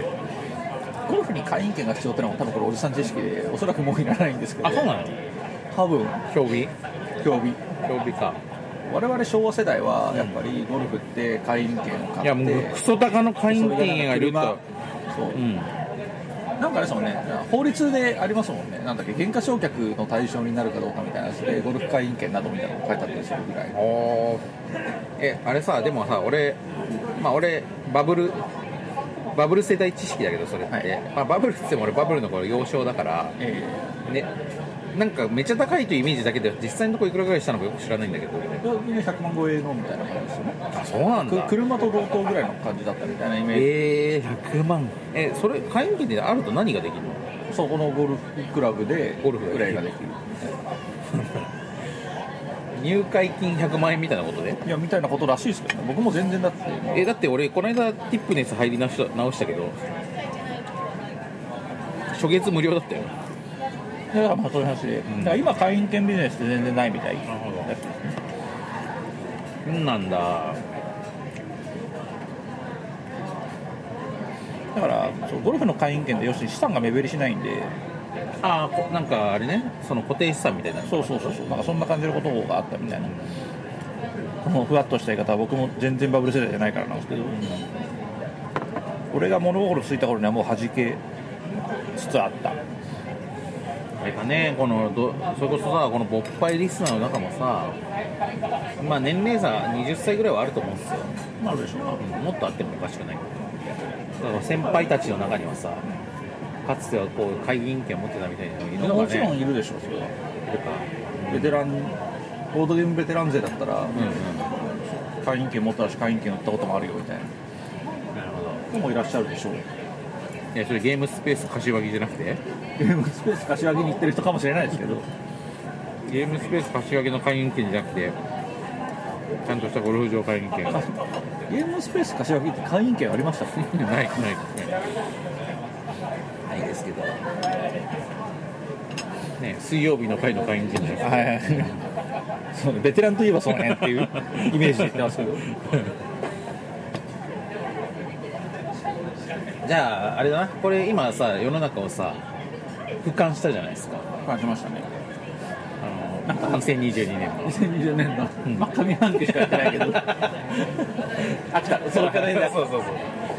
個人的ニュースみたいなのはどうですか2022年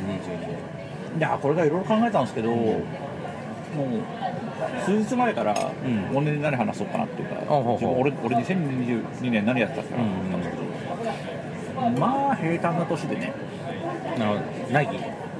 ないでたというか、いや、まあ、あの生きるのって難しいじゃないですか、確かに、だから生きるのに必死だったんですけど、うん、なぎとは言えないけまあど、ビッグニュースも特になくみたいなことだった気がするなうんうっんつうとこですかね、だから、果たして、そうだ俺、何やってたんだろうと思ったら、まあ、だから仕事に苦しみ、えー、ミニチュアゲームをやり、そしてビデオゲームを やり、なるほどでお酒を飲家み、族で過ごし家族で過ごし。マダムってさでもさずっと仕事さなんか大変そうだよ、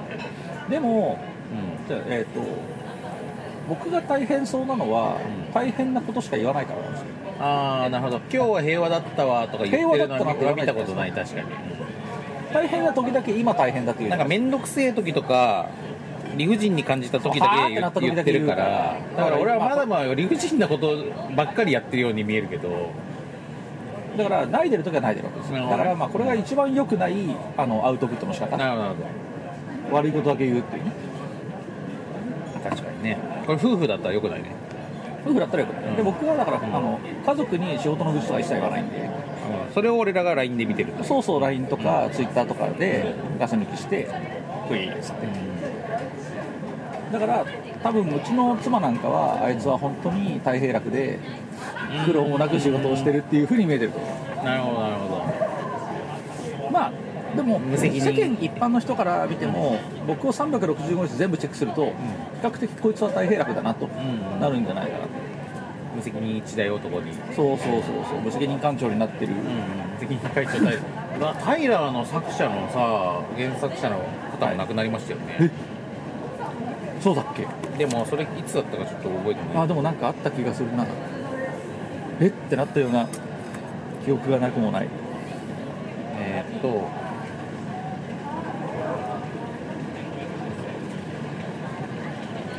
えー2023年1月13日だから最近ですねああなるほど来年だうんまあそう勃発的には来年公開的には来年え俺そのニュース知らなかったかもそうなんですよなんかなんかさこういうこうお気楽なっていうかさこういう作品の作者が亡くなるとなんか悲しいんだよなそうですねなんか吉岡平さんね面白かったよなかなかや自分の小説の主人公に自分の名前つけるのすごいねなかなかそうなんかよく考えると一回やってみたいさもあるけどね、確かに、マダムですまあ、マダムはね 一般名詞文脈がね文脈分かんなすぎるからね無責なんでマダ任ムって言う館んだろ長うマダムですねそれで普通におじさんがね大佐だと普通だしねそうです我々ね両方とも、あの素性を隠せる名前してるから、匿名性の高い話そうまあだからそうそんなに表だったこんなことがあったんですよみたいなのは基本的にはなかったと言っていいのかななるほど2022年は平和だった平和まあそう世の中に苦しくも平対和だっしたてねそううん生きれた、生きれたって感じですまあウクライナであんなに大変なこと起きてるとさ自分の周りで起きることとかまあ大体平和だなと大思っ体ちゃうも平ん和なだなと思いましたね俺去年の一番大きな出来事何かな俺去年とにかくいっぱいボードゲーム出したんですよ、仕事してましたねうん、1年に10本ボードゲーム出したからやばまあ、でもさすがにこれは一生で一番多いだろうなと思ったこれ以上多いことはないと思うだって2ヶ月にじゃあ1ヶ月に1回に近いペースで出してるわけだから確かにね、だから前さボードゲームおっぱいで、まあ普段通常会を基本的にこうコンスタントにやってる中でたまにドロッセルマイヤーズのゲームが発売したらこれのお話はさすがに1回しとくかみたいな、まあ告知も兼ねてみたいなしてたじゃないですかでそれがいつしかこのボッパイがのそのペースが緩やかになりすぎて全く告知媒体としての意味はなさないっていう状態になったわけですよあれとこれとこれとこれが出ましたみたいなことでそれも去年極まったなってことね なるほどね、いやーそう、去年はね10個はだってボボッッパパイイが3回に対して、僕は新回転10個あれとこれとこれしかない10本だから10本だから10本っていうのがつまりなんえ何から始まったんだっけ去年やのゲームはえー、っとえータップタツートンソウルマップタえマップタツーゾンソウルって2022去年のの2月に発売してまあすね、えーそして同じ日に負けオルトロス、あマケンオルトロスえーその後4月に4個漫画そうだわで同じ日に注文の多すぎるゲームバーガー、えーそして、えー翌日にゴジラああそうだわそして夏に昆虫の夏休みだから、あはいはい昆虫の多すぎるゲーム、えーそして夏の終わりでもないから7月28日に「キルタイムキラーズ」まあ、初のマダミスですね、まだ見せていいですねで、えー秋になってきたら犯人の犯人の半沢さんの4コマン、はいはいはいそして秋ゲームまでピンコンビトリオと、えー波及のデクテルですねそうだねむちゃくちゃめちゃくちゃ出てむまちすゃくちゃ働いたわまあだからやっぱ4弱い44にしてあの多分人生で一番働いている状態に去年なったと思いましたねまあ多分今年はそこまでではないと思われるなるほどじゃあこれはですね、うんあの人生で一番働いてたからおっぱいできなかったっていうわけを立っ確かにはい合理的なた合理的合理的な説明ができる、まあ、でも俺は本当はいっぱい話したいことあるからいっぱいいっぱい本当はやりたかったけど まああのそうはいかないのが難しいところでじゃあ俺もちょっと、うんさっきのさっきのくだ りは一回カットして 死ぬほど忙しかあったそうだそうだね確かにめちゃ大変だったとにかく忙しくってうんトラブルも相次いでそうそうトラブルも相次いだし、うんトラブルバスターとしてのねそうそうそうトラブルダークネスだったんで、うんトラブルダークネスは結構楽しそうだねあ そうですねトラブルダークネス去年トラブルダークネスだったわってさ結構楽しそう確かに楽しそうお前そんな羨ましいことにみたいなことになるかもしれないですけどそうそうまあ忙しかったということにね、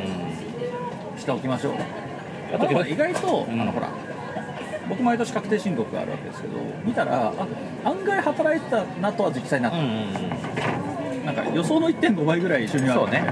あのマダムの確定申告の時期のトピックといえば、はい、失礼します。頑張ってはい。はい、どうも。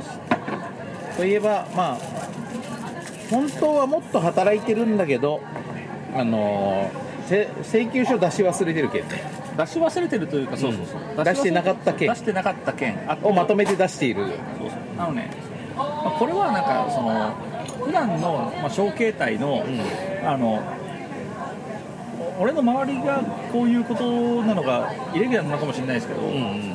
仕事終わって請求立てていいですよって言われてから請求出してるんですよああ、そうなんだ。じゃあか、勝手にちょっと出せないよね。そのスそタうンドでプレイで。そのあの請求出してくださいって言われない限りは請求出さないんで、うんうんそれがなんかあの半年に1回とかだったりするってことはむしろその請求出してくださいのその急出しが漏れてるっていうパターンもあるそのパターンもあって、うんでもこれを、まあ、あの僕も悪くってあの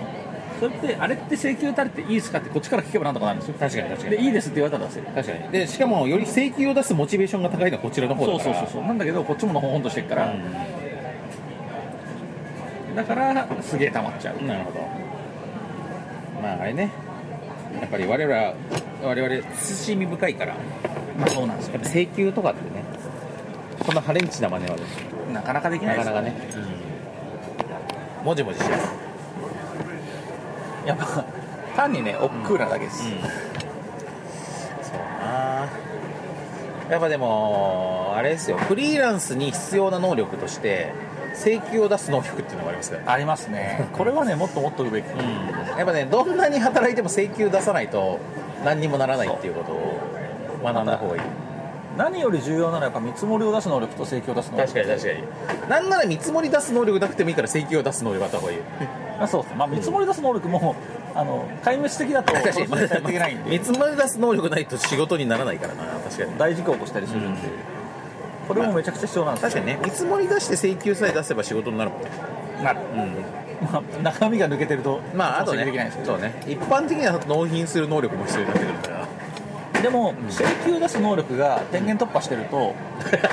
あのろくずく仕事してないのに請求だけ出せるってい確うかに確か噂にがあるかもしれないですね。まああと、まあ、ちょっとこれ法的にどうなのか若干どうなんだろうなと思いながらやってる時もあるんですけど、まあ、正直たまに納品書兼請求書っていうのを出す時あります ねあありましたあじゃあ納品書兼見積もり書見積もり書兼納品書兼請求書出す時ありますね これはちなみに僕の周りもかなりあって納品一番ひどいのは納品してから見積もりくださいって言われるこれはだからあのあれだよねあのーなんつうの時空を超えたねそうそうそうそうで、えー、とそのまあ見積もりっていうかもうそれ請求と完全にイコールになるんですけど、んあのだから請求のお伺いのための請求書のドラフトとしての見積もり書をくださいって言われることがあって、これは本当ねせ信頼がなきゃ一切やってられないそうだね、どのぐらいかかりましたって言われて、このぐらいかかりました、OK です見積もり書ね請求書くださいっていう全てが仕事終わった後に、まあ、あるっていうのはあの僕の場合案外結構多くありますあるあるかなりあるんですよこれまあこれ人によってはね多分、なんかま、マジかよってなると思いますそうねあのもっとちゃんとした業界で働いてる人たちはあのビビる人もいるかもしれないですけどまあ僕もあれもありますよあの仕納品が終わって請求書を出すときに相手にいくらで請求すればいいですかって聞くっていうパターンなるほどねそちらの言い値でよろしいのであそうそうそうそういくらで請求書書けばいいっすかっつっていくらでって言われてあ意外といくなみたいなこともあるこれなかなかレアレアかもしれないですまあ、逆にあのああそんな安いのって思うこともまああるけど、まあ、でもそんな安いのって思うような時は、まあ、事前にお金聞くからねやっぱこのパターンになる時は、まあ、俺が別にいくらでもいいと思ってる時ですから、まあ難しいですよね、本当はねまあたまにそういうのもあるあと俺去年はねラジオむちゃむちゃ出たよとにかくもう準レギュラーぐらいで出ましたね13回出ましたあ月1以上で出たんです以上出てるしかもアトロク以外まで出してねはいはあのネオちゃんっていうポッ、あの YouTuber のねい出てましたね新鮮でしたね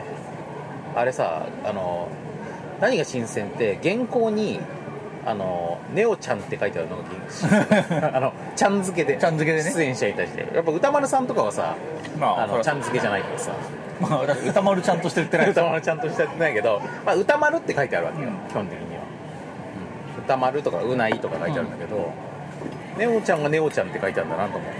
それはだってアグネス・チャンさんみたいな感じで呼ばなきゃいけないわけでしょそういうえさかなクンさんみたいなね そういうことじゃないよやっぱ親しみやっぱこのスタッフ間のさカジュアルさが違うと思ってさかなクンさんとは違うんですよさかなクンさんとは違いますねさかなクンさんはだってもうあのアカデミックな人ですから、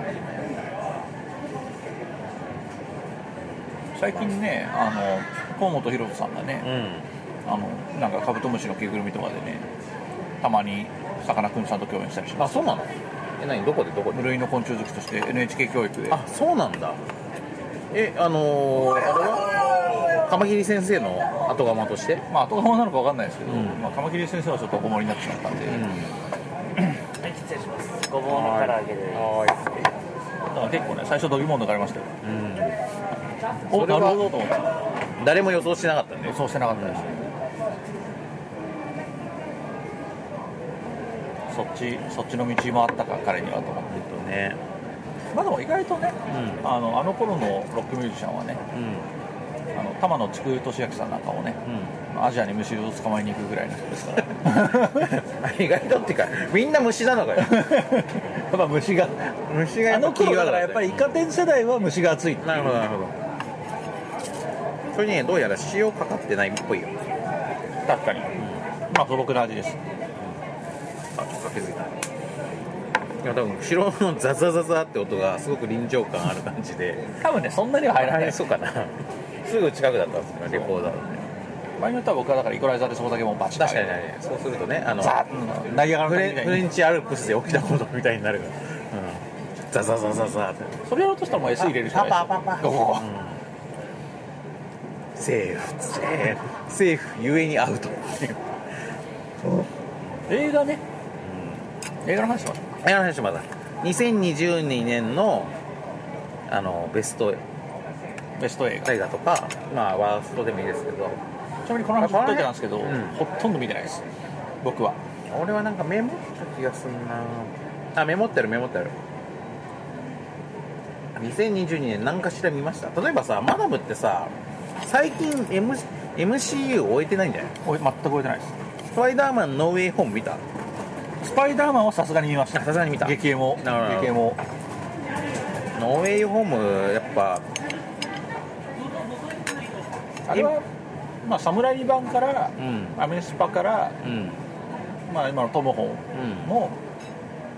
しっかり見てのエモっていうまあ本当スーパーハイコンテクスト映画だむちゃくくちゃ貯金が溜まってる上でのそうそうねそう本当にあのジャックポットみたいになと思ってるね 本当ジャックポットですよでだからスパイダーマンシリーズってみんなだから本当ジャックポットは言えて妙でういろんな負債を心の中に抱えて言ってるわけじゃないですかそれがさ2000年ぐらいから溜まってるジャックポットがさドワーって出たわけだからそうそうダラーって出さまあてそれはもうしょうがないよねだからあだから本当あれはあのだから えっ、とインフィニティガントレットじゃないやインフィニティウォーインフィニティウォーエンドウォーエンドとゲームエンドゲームと同じぐらいのあの同輩コンテクストカタルシス映画だったなと思いました思い出した2022年のメモ見たら2022年の俺大怪獣の後始末を劇場で見ましたねおー なるほどなこれはすごかった本当になんかまあこれってさ当然さ CM とかなんとか見てもさなんかある程度くだらない映画だと思って見に行くじゃないですかその上でみんなあんな激怒してるっていうのがやっぱすごいよねすごいっすすごいあれは本当にね人を怒らせる天才だと思 ったねいやーねちゃん大と見て怪んだ獣なの後始末はね本当すごかったな22年でしょうん劇場で見たのは新ウルトラマンぐらいあれって 2023? そうですじゃあ2022何も見てないの劇場でああじゃあ2022です新ウルトラマン2022新ウルトラマンあれですよね俺が出演したこと初のえそうそう映画出演ね映画出演したことで出演で有名なあのね見つけられなかったですちょっとねやっぱあれなんですよね巨大巨大巨大長澤まさみシーンそう、この辺だろうなと思って探したんですけどね、エクストラ出演したことで知られるまあでも結構バッチリ映ってましたよあの俺も劇場では正直自分で見つけられなかったんだけど配信開始して丹念に探したところ、結構割と割とバッチリ映ってたしあのうちの妻に関してはあれでしたよあの西島秀俊隊長はいはいたちに、ちょっとちょっとどいてくださいっつって押しのけられるあも立場にいましたう最高の立う場ん、あれ後から話聞いたらさ押しのけられたくてそっちに向かっていったって いうひどい観客ひどい観客でまあねまあ夫婦で「シン・ウルトラマン」に出演、まあ、ただあれでしたねやっぱり助演助演男優賞助演女優賞は惜しくも逃しましたけど惜しくも逃しましたけどうんやっぱアジア人男性アジア人女性に対してまだ日本アカデミー賞あまだやっぱちょっとね、うんまだちょっと厳しいのかなっていう感じがありますよね、まあ、シン・ウルトラマンは、なんかマダムだってさ俺よりさなんなら俺よりウルトラマン好きだと思うんだよまあうん逆にだから平成以降があんまり弱いですけど、昭和のウルトラマンに関してはそうです、だって「シン・ウルトラマン」でも土昭和なウルトラマン昭和だからマダムはシン・ウルトラマンどうだったのいや良かったですよまあなんかうん良いうんウルトラマンうの、んまあ、二次創作というか再構築というか、でもスタジオカラー色みたいなものまあ俺ねやっぱあの手のものを見るときなるべくあんのだからみたいなこと言わない方がいいと思っているところがあってあの素でね見て素で感想言った方がいいなと思っているんだがそういう素で見たときに「シン・ウルトラマン」のさスペシウム光線のシーンはむちゃくちゃ良くないめちゃくちゃいいですよあそこむちゃくちゃいいよね、あれは本当にだから、温故知新のいい,、うんいいシーンなんですけど、まあ、温故知新のいいシーンに関しては特撮バトル中にはもうありとあらゆる温故知新があって、まあ、めちゃくちゃ良かったなと思って、スペシウム光線の時に腕をこう肘前ぐらいにこうカット当てるんですよねで動かすガーって動かすのに合わせてカメラを振るっていうのは、あれ本当に発明だよね、あれは本当ね、そうこれだから温めてたのかもしれないなと思って、いやあれはね本当あそこだけで「シン・ウルトラマン」はノーベルスペシウム光線賞をあげるノーベル新婦賞 はあげられる、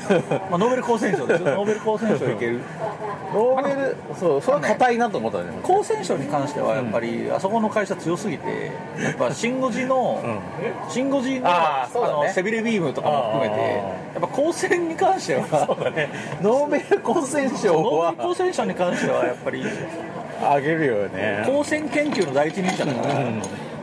あげられるなと思うんですけどいや他にもやっぱりなんかあの特撮ゆえの、んなんかあのなんかチープな無重力感みたいなのを、なんかすごく不気味なその、えー、と宇宙の謎技術ゆえの無重力感にちゃんと昇華していたりとか、うんウルトラマンがあの直立姿勢のまま回そう転そうしたぐるりとぐるか回るとか、あのザラブ星人の後ろ半分がなくてすごい平面的な形してるとかああいうのも含めてなんかすごくねいろんなアイデアをあのしかもまあ本家になかったようなアイデアもガンガン取り入れていったりとかあれでもさおじさんくすぐりのさ開口演出だと言われがちだけどうちの子供たちとか普通に喜んでたよわけわかんなくて逆におじさん泣かせの開口演出って、うんあの知らない人がこれだろうなって思わないものような入り方をしてるんであの、まあ、マニアはもちろん来ましたね、これってなるけど、うんあの全然なんかあの臭くないうんうん臭くないなと思いましたで新ウルトラマンやっぱさ1年経ったからだいぶ我々も冷静になれ見えるようになってきたんだけど1年経っても素晴らしいのはとにかくスペシウム光線あれは本当に素晴らしいで1年経っても俺がやっぱ嫌なのはゼットンだねあそうですか嫌ですか、あれゼットンはなんかもうちょっとちゃんと戦ってほしかったななんかね空にあでもゼットンもいいとこも好きなとこもあって空にゼットンがずっと見えてる状態でみんなが日常生活を送ってるみたいなのは好きあれすごい世界系でしたね、うん、あれはいいね俺はやっぱり俺はむしろ結構、うんあのシングルトラマンのゼットンを評価していてうなんだあのゼットンというのは要するに、まあ、あのすごい記号的な話をすると、うんまあ、ウルトラマンが勝てない敵の象そうだね徴なわけで、まあ何やっても効かないっていう、まあ絶対的というかね、で、まあ、結局、まあ、唯一不満があるとしたら、うんその地球人の手だけ倒せないということなんですけそどうな、あのそれを除くと、まあ、それが要するに、えー、とすごく身も蓋もない言い方しちゃうと,、んえー、と旧ウルトラマンだとその絶対的強者としての,、あのウルトラマンが絶対かなわない存在のゼットンっていうのは、まあ、要するに着ぐるみ怪獣として出てくるわけです、うんうんこいつがっていう感じになるわけですよ、まあ、でもその中でもすごいやっぱカリスマのあるあの不気味な動きというかそれはさ、まあ、キュールとは最高なんですけど、あれをどうやって再構築したもんかとなった時に、なんかそれをただブラッシュアップするだけでは足りないと思ったんだろうなと、いうことでじゃあいつもの俺らの手癖やるかと、トップみたいなことするかみたいなことで、まあ、あるいは使徒にするかみたいなそうそう一人するかみたいなことでそうあれをやって、でもあのなんか宇宙要塞みたいなとんでもないジェットンがやっぱりずっとプルルルルっていうやつになるっていうのまあが、ブルーロマンねそうそうやっぱそれはあのなあもう、まあ、これを出しとけばジェットンだというところでそこもまあ納得したしこのぐらい圧倒的でいいなって思ったから俺はそこは評価しているところですこのゼットンの解釈はありだなと まあゼットンっていうのはもともと現実感がないものだってことだよねそうですそうですでもともと作られたもの、ゼットン星人が作ったまあ確かにゼットンだしっていう旧ゼットンの時もむしろ宇宙恐竜っていう設定に謎を感じたそう宇宙全然宇宙恐竜ではなくてど これのどこが恐竜なんだよってずっと思ってたしらしい、うんあのそうそう前のゼットンもほとんど有機的な動きって実はほとんどしないんです、あえて動きを極力排していて、作り物感というか、まあシュールな存在としてねそうそうで意思もなさそうだし、みたいな感じに作られていたんで、そこはしっかり生かしていったというところながるほど僕は評価してるって感じですなるほただそのやっぱりウルトラマン対怪獣ってなってくるとこれはウルトラマン対怪獣ではないなというのはもちろんあります、まああそこで、まあ、これはねもう言ってもせんないことというか、まあ、僕の考えた系になっちゃうんで別にこれはディスではないんですけどやっぱあそこで2回目のベータカプセル点火するじゃないですか、はいあそこでもっとでかくなんだと思ったんだよねああなるほどねにに二次変身でもっとでかくなってゼットンサイズになってゼットンと肉弾戦できるのかなと思ったら、はい、そういう天元突破系のそうそう動きそうをするのかそうそうそうそう、まあ、確かにね、まあ、それ見るとグレン・ラガンだなという気もするがでもやっぱウルトラマンがさ「仮面ライダー」とかって今そのさだいもう、まあ、ウルトラマンもだけど平成以降っていうかティガ以降はさもう二次変身するもんじゃないですかでホームチェンジするもんじゃないですか、でそれの、まあ、再解釈として2回目の変身確かにするんだけどなんとかホームになったりとかするんじゃなくってただもう一回でかくなるっていいなって思ってうん思ったんだけど、あの一瞬でそう思ったんだけど そうはならなかったなだから僕はねその、まあ、平成のニュアンスみたいなものを全部排して見てるっていうのもあるんで、ウルトラマンの立ち振る舞いとか、ギミックであるとか、そういうのも基本的には全部肯定している感じです、カラータイマーを排して、あの単純に有限なエネルギーをっていうスタイルにしたりとか。あとやっぱりあれっすね、シングルトランで良かったのは、やっぱりあの斎藤何がし主演のね、早田早田じゃないや、お名前忘れましたけど、早田大育のね、何がしそうねそう、やっぱり彼の顔がだいぶウルトラマンしてたっていうのが、でかかったなってそうだねなんかあの人顔がウルトラマンに顔似てがウるルトラマンに似てるっていう似てるように見えてくるっていう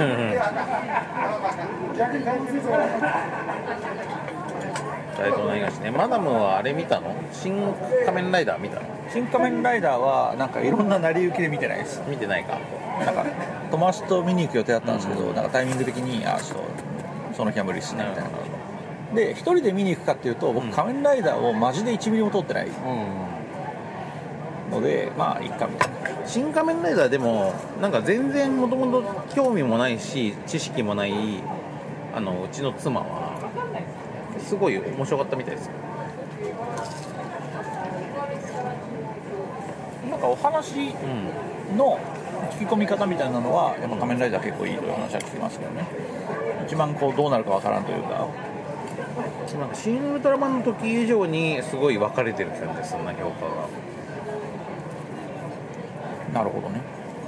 なんかゴジラとウルトラマンってでかいもん出てくるからさそそのの時点でちょっとそのサービスとしてはいある程度満足するんだけど仮面ライダーってそういうのないからまあ等身大のね、だからその昭和っぽく撮ってるとことかを本当に金がないようにしか見えないという人もいるんだよね、うん、なんかこの文化祭じゃねえんだぞみたいなふうに思ってる人もいるんだけどでもすごく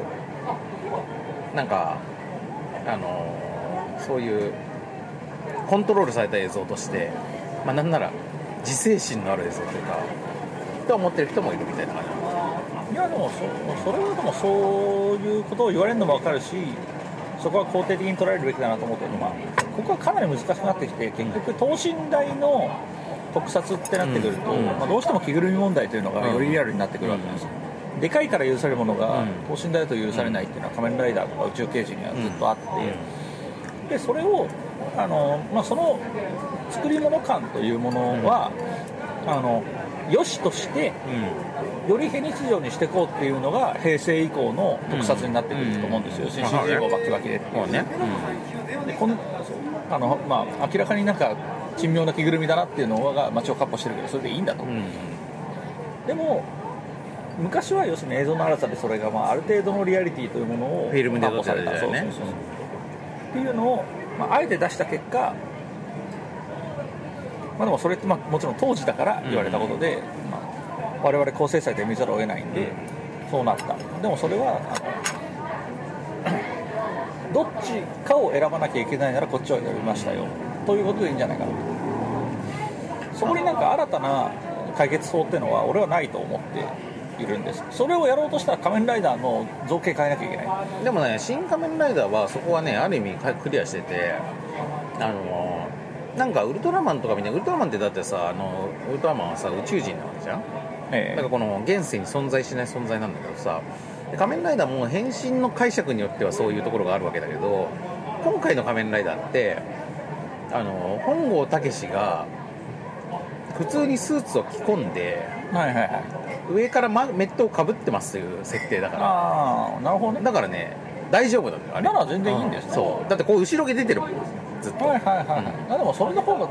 それが一番いい解決そうでちょくちょく脱ぐしまあもともとそういうことですもんねそうそうもともとそういうことだからまあもともとこういうことなんだよなっていうのを結構ちゃんとやってるのが今回の「新仮面ライダー」ねあえてそこのなんか地続きにしないように見せてただけで、そこを地続きにちゃんと見せたということですそうそうそうそうだからまあ、まあ、原作準拠といえばそうなんだけどなんなら原作以上にその辺は身も蓋もなくやっているというか、ヒーロー性を下げてるただそう今回はなんかそもそもテーマ的にそうなんだという話は聞きますよね、でそれはまああの石森先生の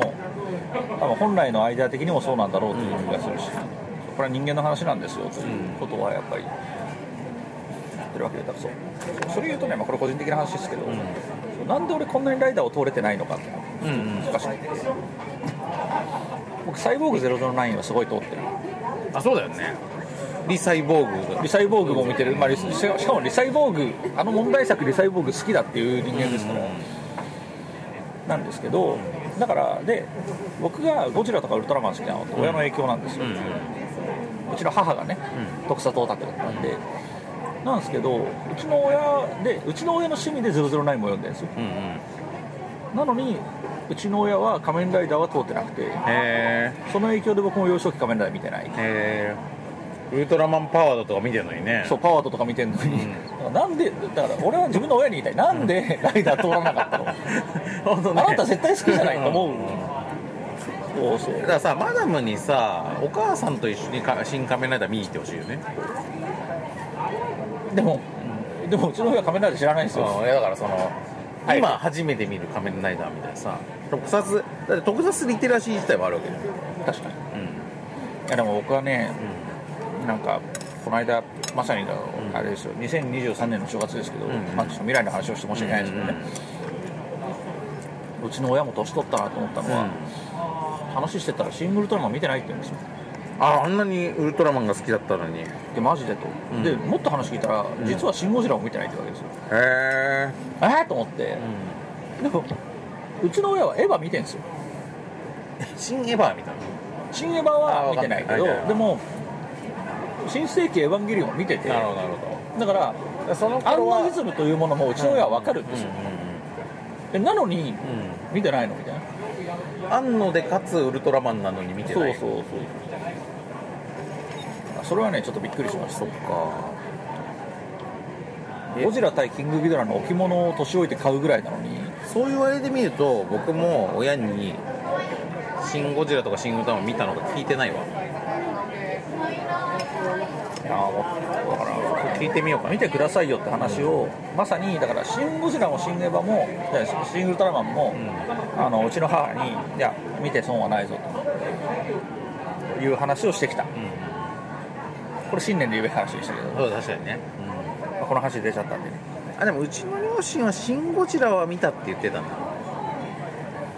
シン・ウルトラマンがどうかは聞いてないけどでもそれこそあれだよねそのさ息子がさ出たということで確かにねなんならねブルーレイとか買ってほしいよねうちってそういうもんじゃん実家ってそういうもんじゃん実家と親心ってそういうもんだよあちょっと勃発リスナーの方々にあのお知らせしたいんですけどあのなんだっけなちょっと具体的ななんタだイっけトなルを忘れちゃったんですけどお知らせしたいことがお知らせしたいのに忘れちゃったんですけど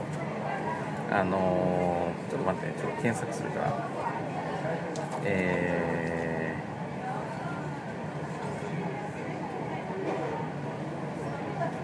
ー今日えーなかなか出ないですねまあ、この間ね、僕ね、あのテレビ出演がね、テレビに出たとうん、あったんですよね、それをね、えー、これどういう立ち回りでと、えね、あ、ちょそうだ、これ見れば分かるね、ちょっとね、えーボードゲーム組合まあ、かまあ始まりとしては、すごろく屋の丸田さんから、はいはいあの LINE が来まして で丸田さんが「今 NHK に渡辺君が出てる」っつって 言ったら、あーはいはいはいうんでえ俺が「ええ何の番組ですか?」そんな覚えないんですけどってなったらいやなんか なんか手話の番組で手話の番組でその聴覚障害者の人の三宅君が出てるそうやつそう結構いや違う違うあのそういう NHK 手話とかそういうんじゃなくてあのドキュメント番組系のあの聴覚障害者に関するドキュメントの話なのでで渋谷だか新宿かだかで話をしてる時に後ろに渡辺君が通ったっつってなるほど言われてで見たんですよ、はいあのハードディスクレコーダーに自動録画されていたやつを、でそれをねまあそのらしいとということらしいっつってあの娘と子供と一緒に見たんですけどで見たらねその冒頭の方で確かに渋谷ででインタビューしてるシーンのところに後ろの方で俺っぽい人が通るんだけど、はいはで顔は確かに似てるんですよ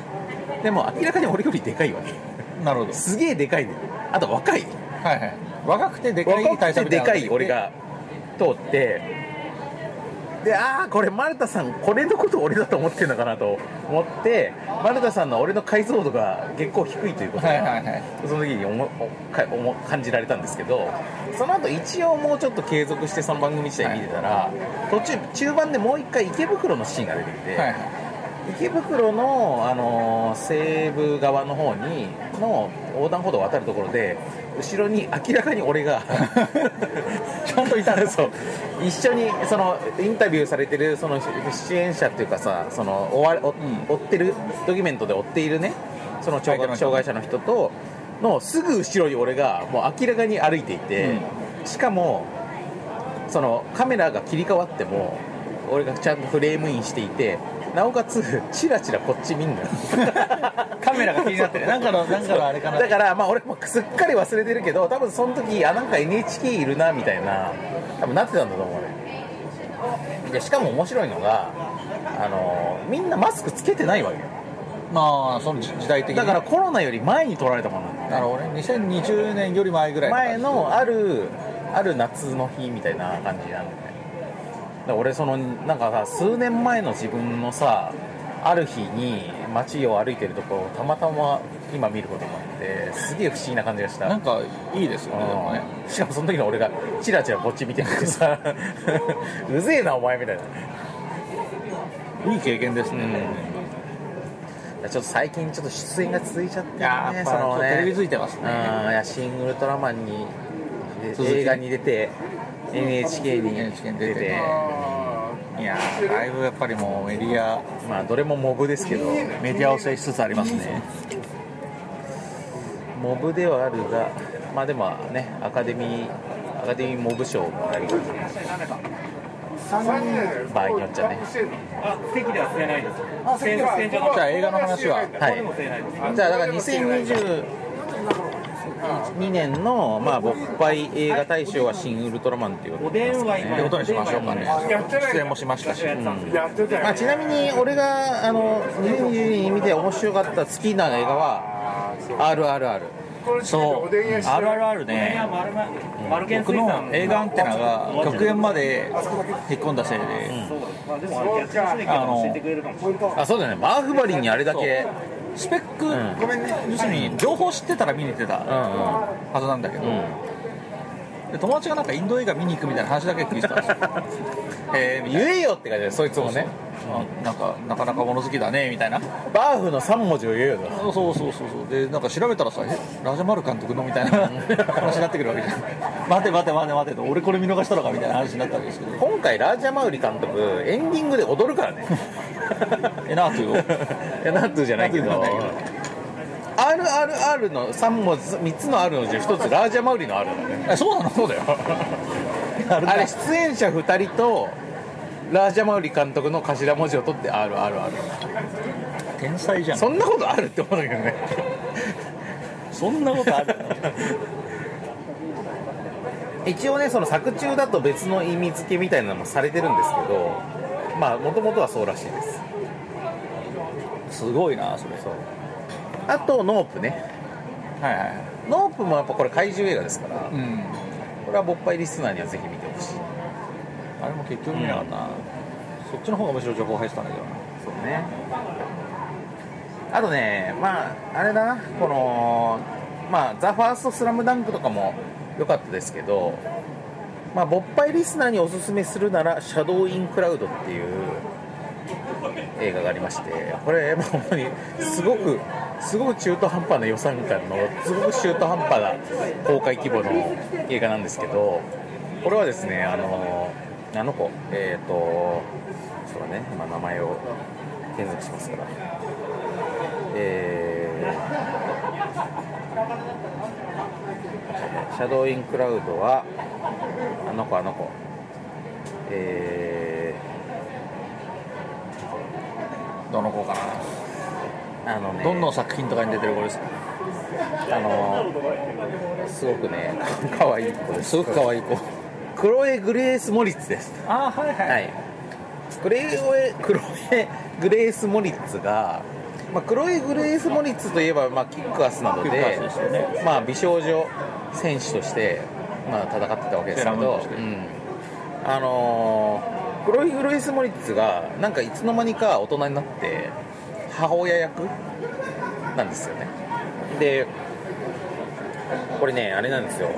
これねまだももうねちょっとね結構いいんじゃないかと思うんだけど第二次大戦中にあのーの話で1943年になんかあるこう飛行機さんお待たせしましまあ、めちゃめちゃ戦戦争中じゃないですかである極秘極秘ネームがあって黒いグレース・モリッツが、はいはでちょっとねあのこの飛行機がもうね飛び立とうとしてる時にそのしかも軍のね時に乗せてくれと言って、グレコロイグレース・モリッツが来るわけこれでえでもそんな話聞いてないけどみたいな感じになっていやでもちょっとこれ極秘任務だからこのこのちょっと荷物届け届けなきゃいけないから乗せてくれとでももうもう上層部に確認してもらってもいいけど時間ねえからとにかく乗せてくれっつってクログリス・モリッツが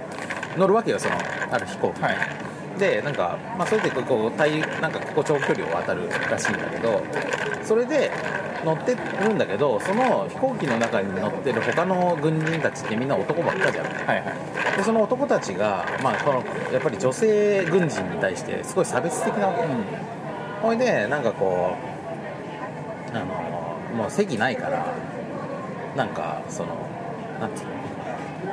銃座、その飛行機の下に突き出てる銃座なんだけどさあそこでむちゃくちゃ居住性悪いらしいの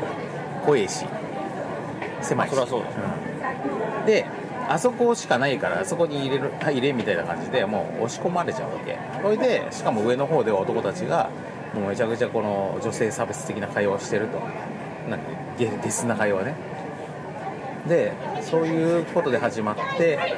まあ、このその当時におけるこの女性軍人と男性軍人たちのマッチョ社会とのなんかこういうこうあのフェミニズム的なねあれが格差がさ浮き彫りになってるなと思ったら もうこれねちょちょっとしたネタバレではありますが映画がまあまあもう進んだ後もうなんならもう中盤ぐらいにまで行ったぐらいのところかわかんないけどちょっと覚えてないけどかなり進んでからその男たちが意見に引きづくんですよ、うん何かっつうと外に、まあ、てか最初に気づくのはグレーグロ黒いグレース・モリスが気づくんですけどクロエちゃんが気づいて外にグレムリンがいるわけえグレーあのえどのグレーブあの、あの、ズモあの航空機に、 航空機にいたずらをすることでおなじみの、 グレムリンが外にいるわけ。で、あれなんか今生き物がいたみたいになってたら、なんかいろいろネジが外れたりとか、 なんかこう、飛行機がきしみ出したりとかして、やばいやばいやばいって感じになって、で、その男たちが、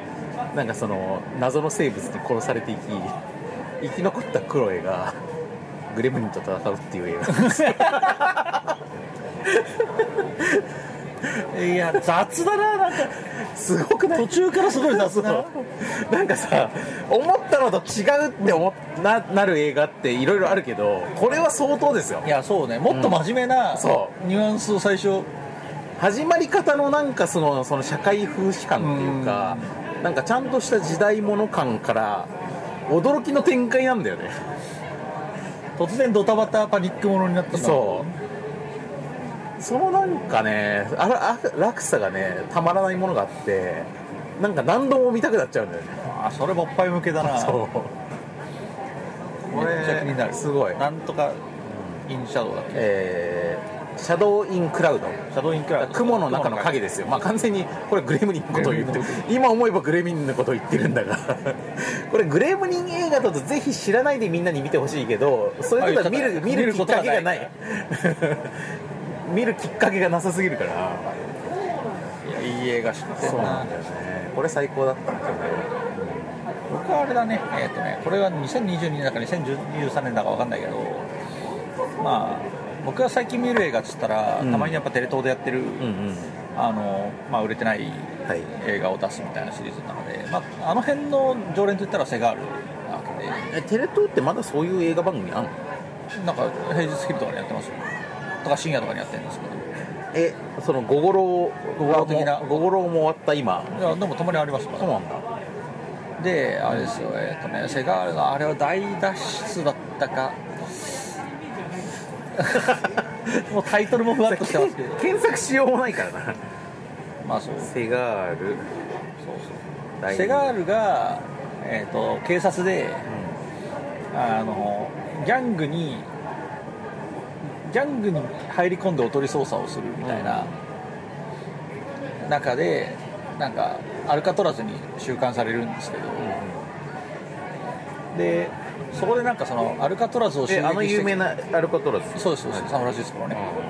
でそこのアルカトラズを襲撃してきたテロリストと、あの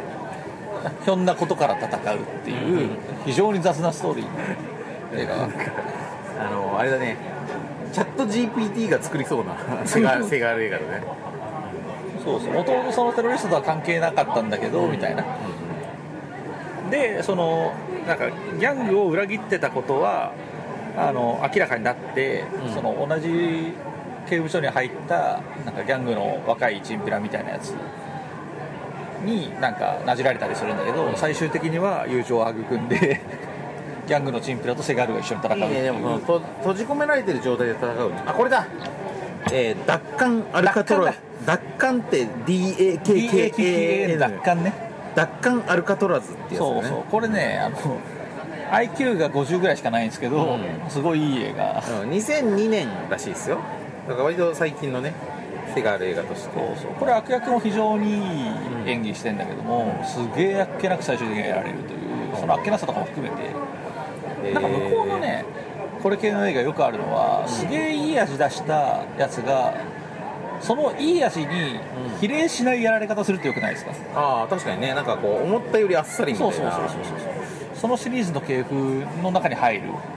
えー、これ続編あるみたいですよマジですか奪還2あんの奪還2.0、奪還にあ2.0いいね名前がもう最高にいいえですー、奪還2.0はアマゾンにアマゾンにレンタル落レちンタル落全ちが2巻セットでしか出てないっていういやーちょっとアマプラとかにないか探したいです奪還2.0奪還のことしか出てこないけどもしかして奪還2.0ってセガール出てないんじゃないあなるほどセガールを見たいんだよなセガール出てないねだからセスティーブン・セガール奪還の続編っつって言ってるけどセガールは出出ててなないいんじゃちょっと違いますかねビル・ゴールドバーグさんが主演ですからあちょっと前ちょっと前作を見たマダムにはおじおなじみだと思いますけど前作でセガールの相方だったトゥイッチが主人公、おあちょっと興味ない それがねさっき言ったセガールのチンピラなんであすけそうどなんだえじゃあトゥイッチは生きてるんだそうですそうですそうですツイッチは死んだと思いきや生きてたっていトうゥイッチってこの頭にバンダナ巻いた黒人そうですそうですそうですそうですなるほどトゥイッチが主人公らしいですよへえツイッチだけで頑張れるあいつだけで頑張れる気はしないけどもいやでもこれマダムにはぜひ見てほしいないやそうだねこうこういうタイプのねあのこういうタイプのトンチキ続編好き だからやっぱりそれハムナプトラ見たらスコーピングキングも見なきゃいけないってタイプだからそうそうそういや俺もまあなんなら Twitch に興味持ってきたないやセガールセガール抜いたセガールがってそうセガール抜いたセガールがなかなかルやばいよねすごいくなんなんつうの空虚空虚な空虚な感じがねまあ、ちょっとね話が長いすぎてもう2時間超えたあそうそうじゃあこれにしますか勃発退職見ないとあそうだそうだえーにえー2002年のあじゃあ2022年の勃発大賞ですねこれはすごいね選考に時間かかるんで大賞勃発ゲーム大賞でしょ勃発ゲーム大賞勃発ゲーム大賞ってその年の紹介した勃発のその紹介作品の中から1本選ぶって一本選ぶいっていううあのあの選考の難しいやつでしょそうそうそうそうえー、ちょでかっつと悩むな泥米さんの作品とか抜かなきゃいけないうんそうだよねでまあその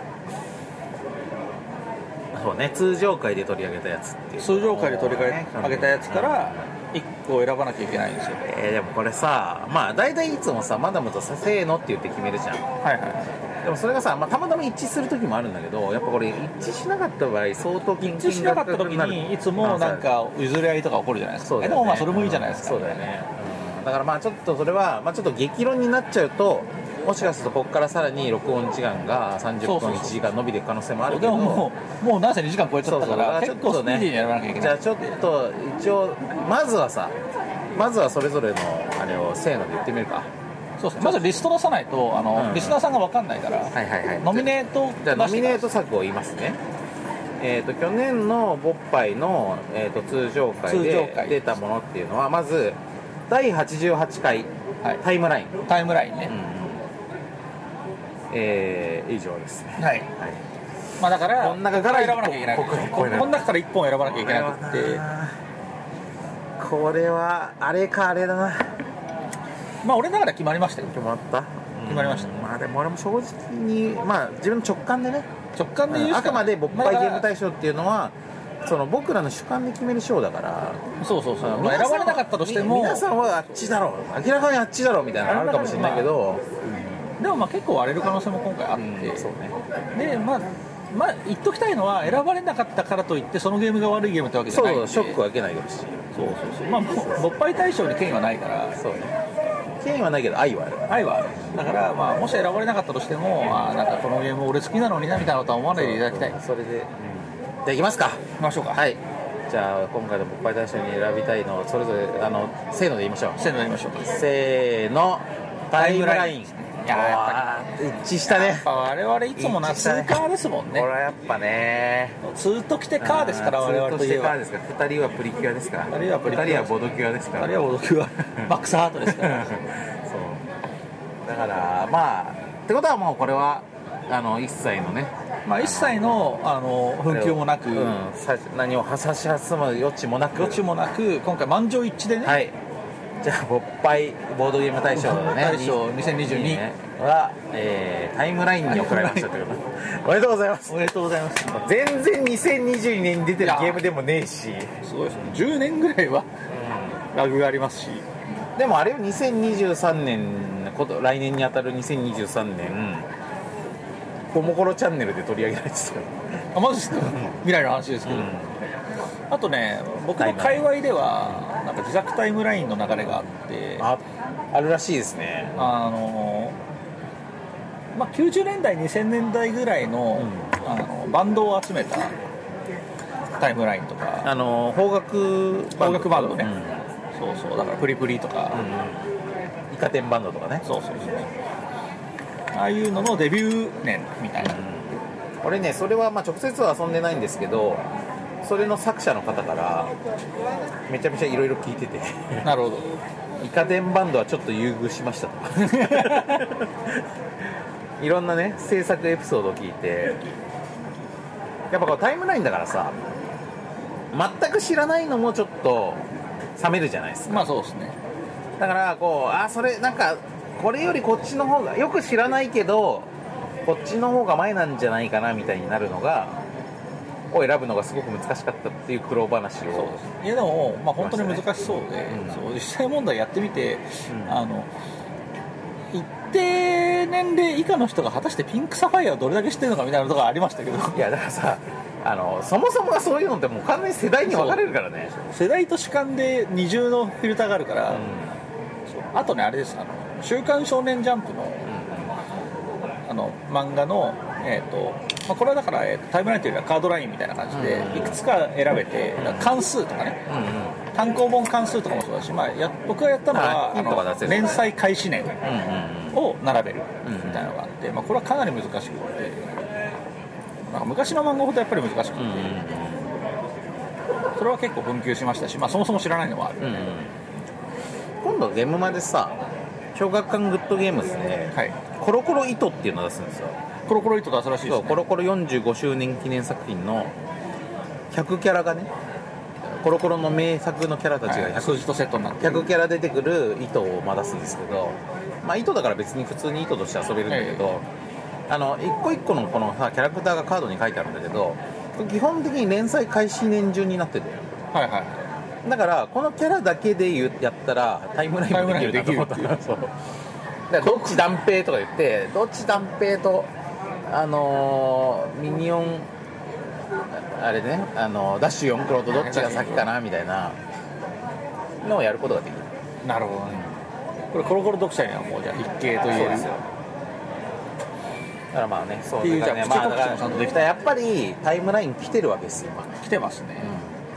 これだから2022年に、勃発大賞に選ばれたから、2023年に、いろいろなところで、いろんなとそこのろで影響を受けて、はいやっぱりまだアカデミー賞とか取るとさ、仕事が来るようになるんじゃない確かにえじゃあ20 2023年にやっぱドイツの影響はゲームショ ーにあり、あり、あり得るね。あり得る。ありえますよだから影響を与えちゃってると思う。この時空を超えて。確かにねということで、はいまあ今回、 えー、6杯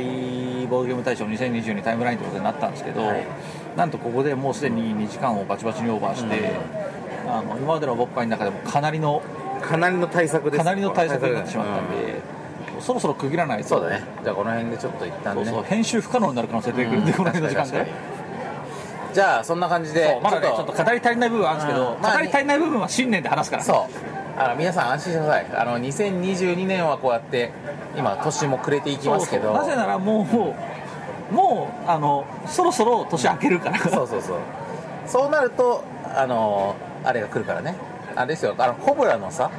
コブラのあの切り抜きあるじゃないですかあ 知らんのかみそう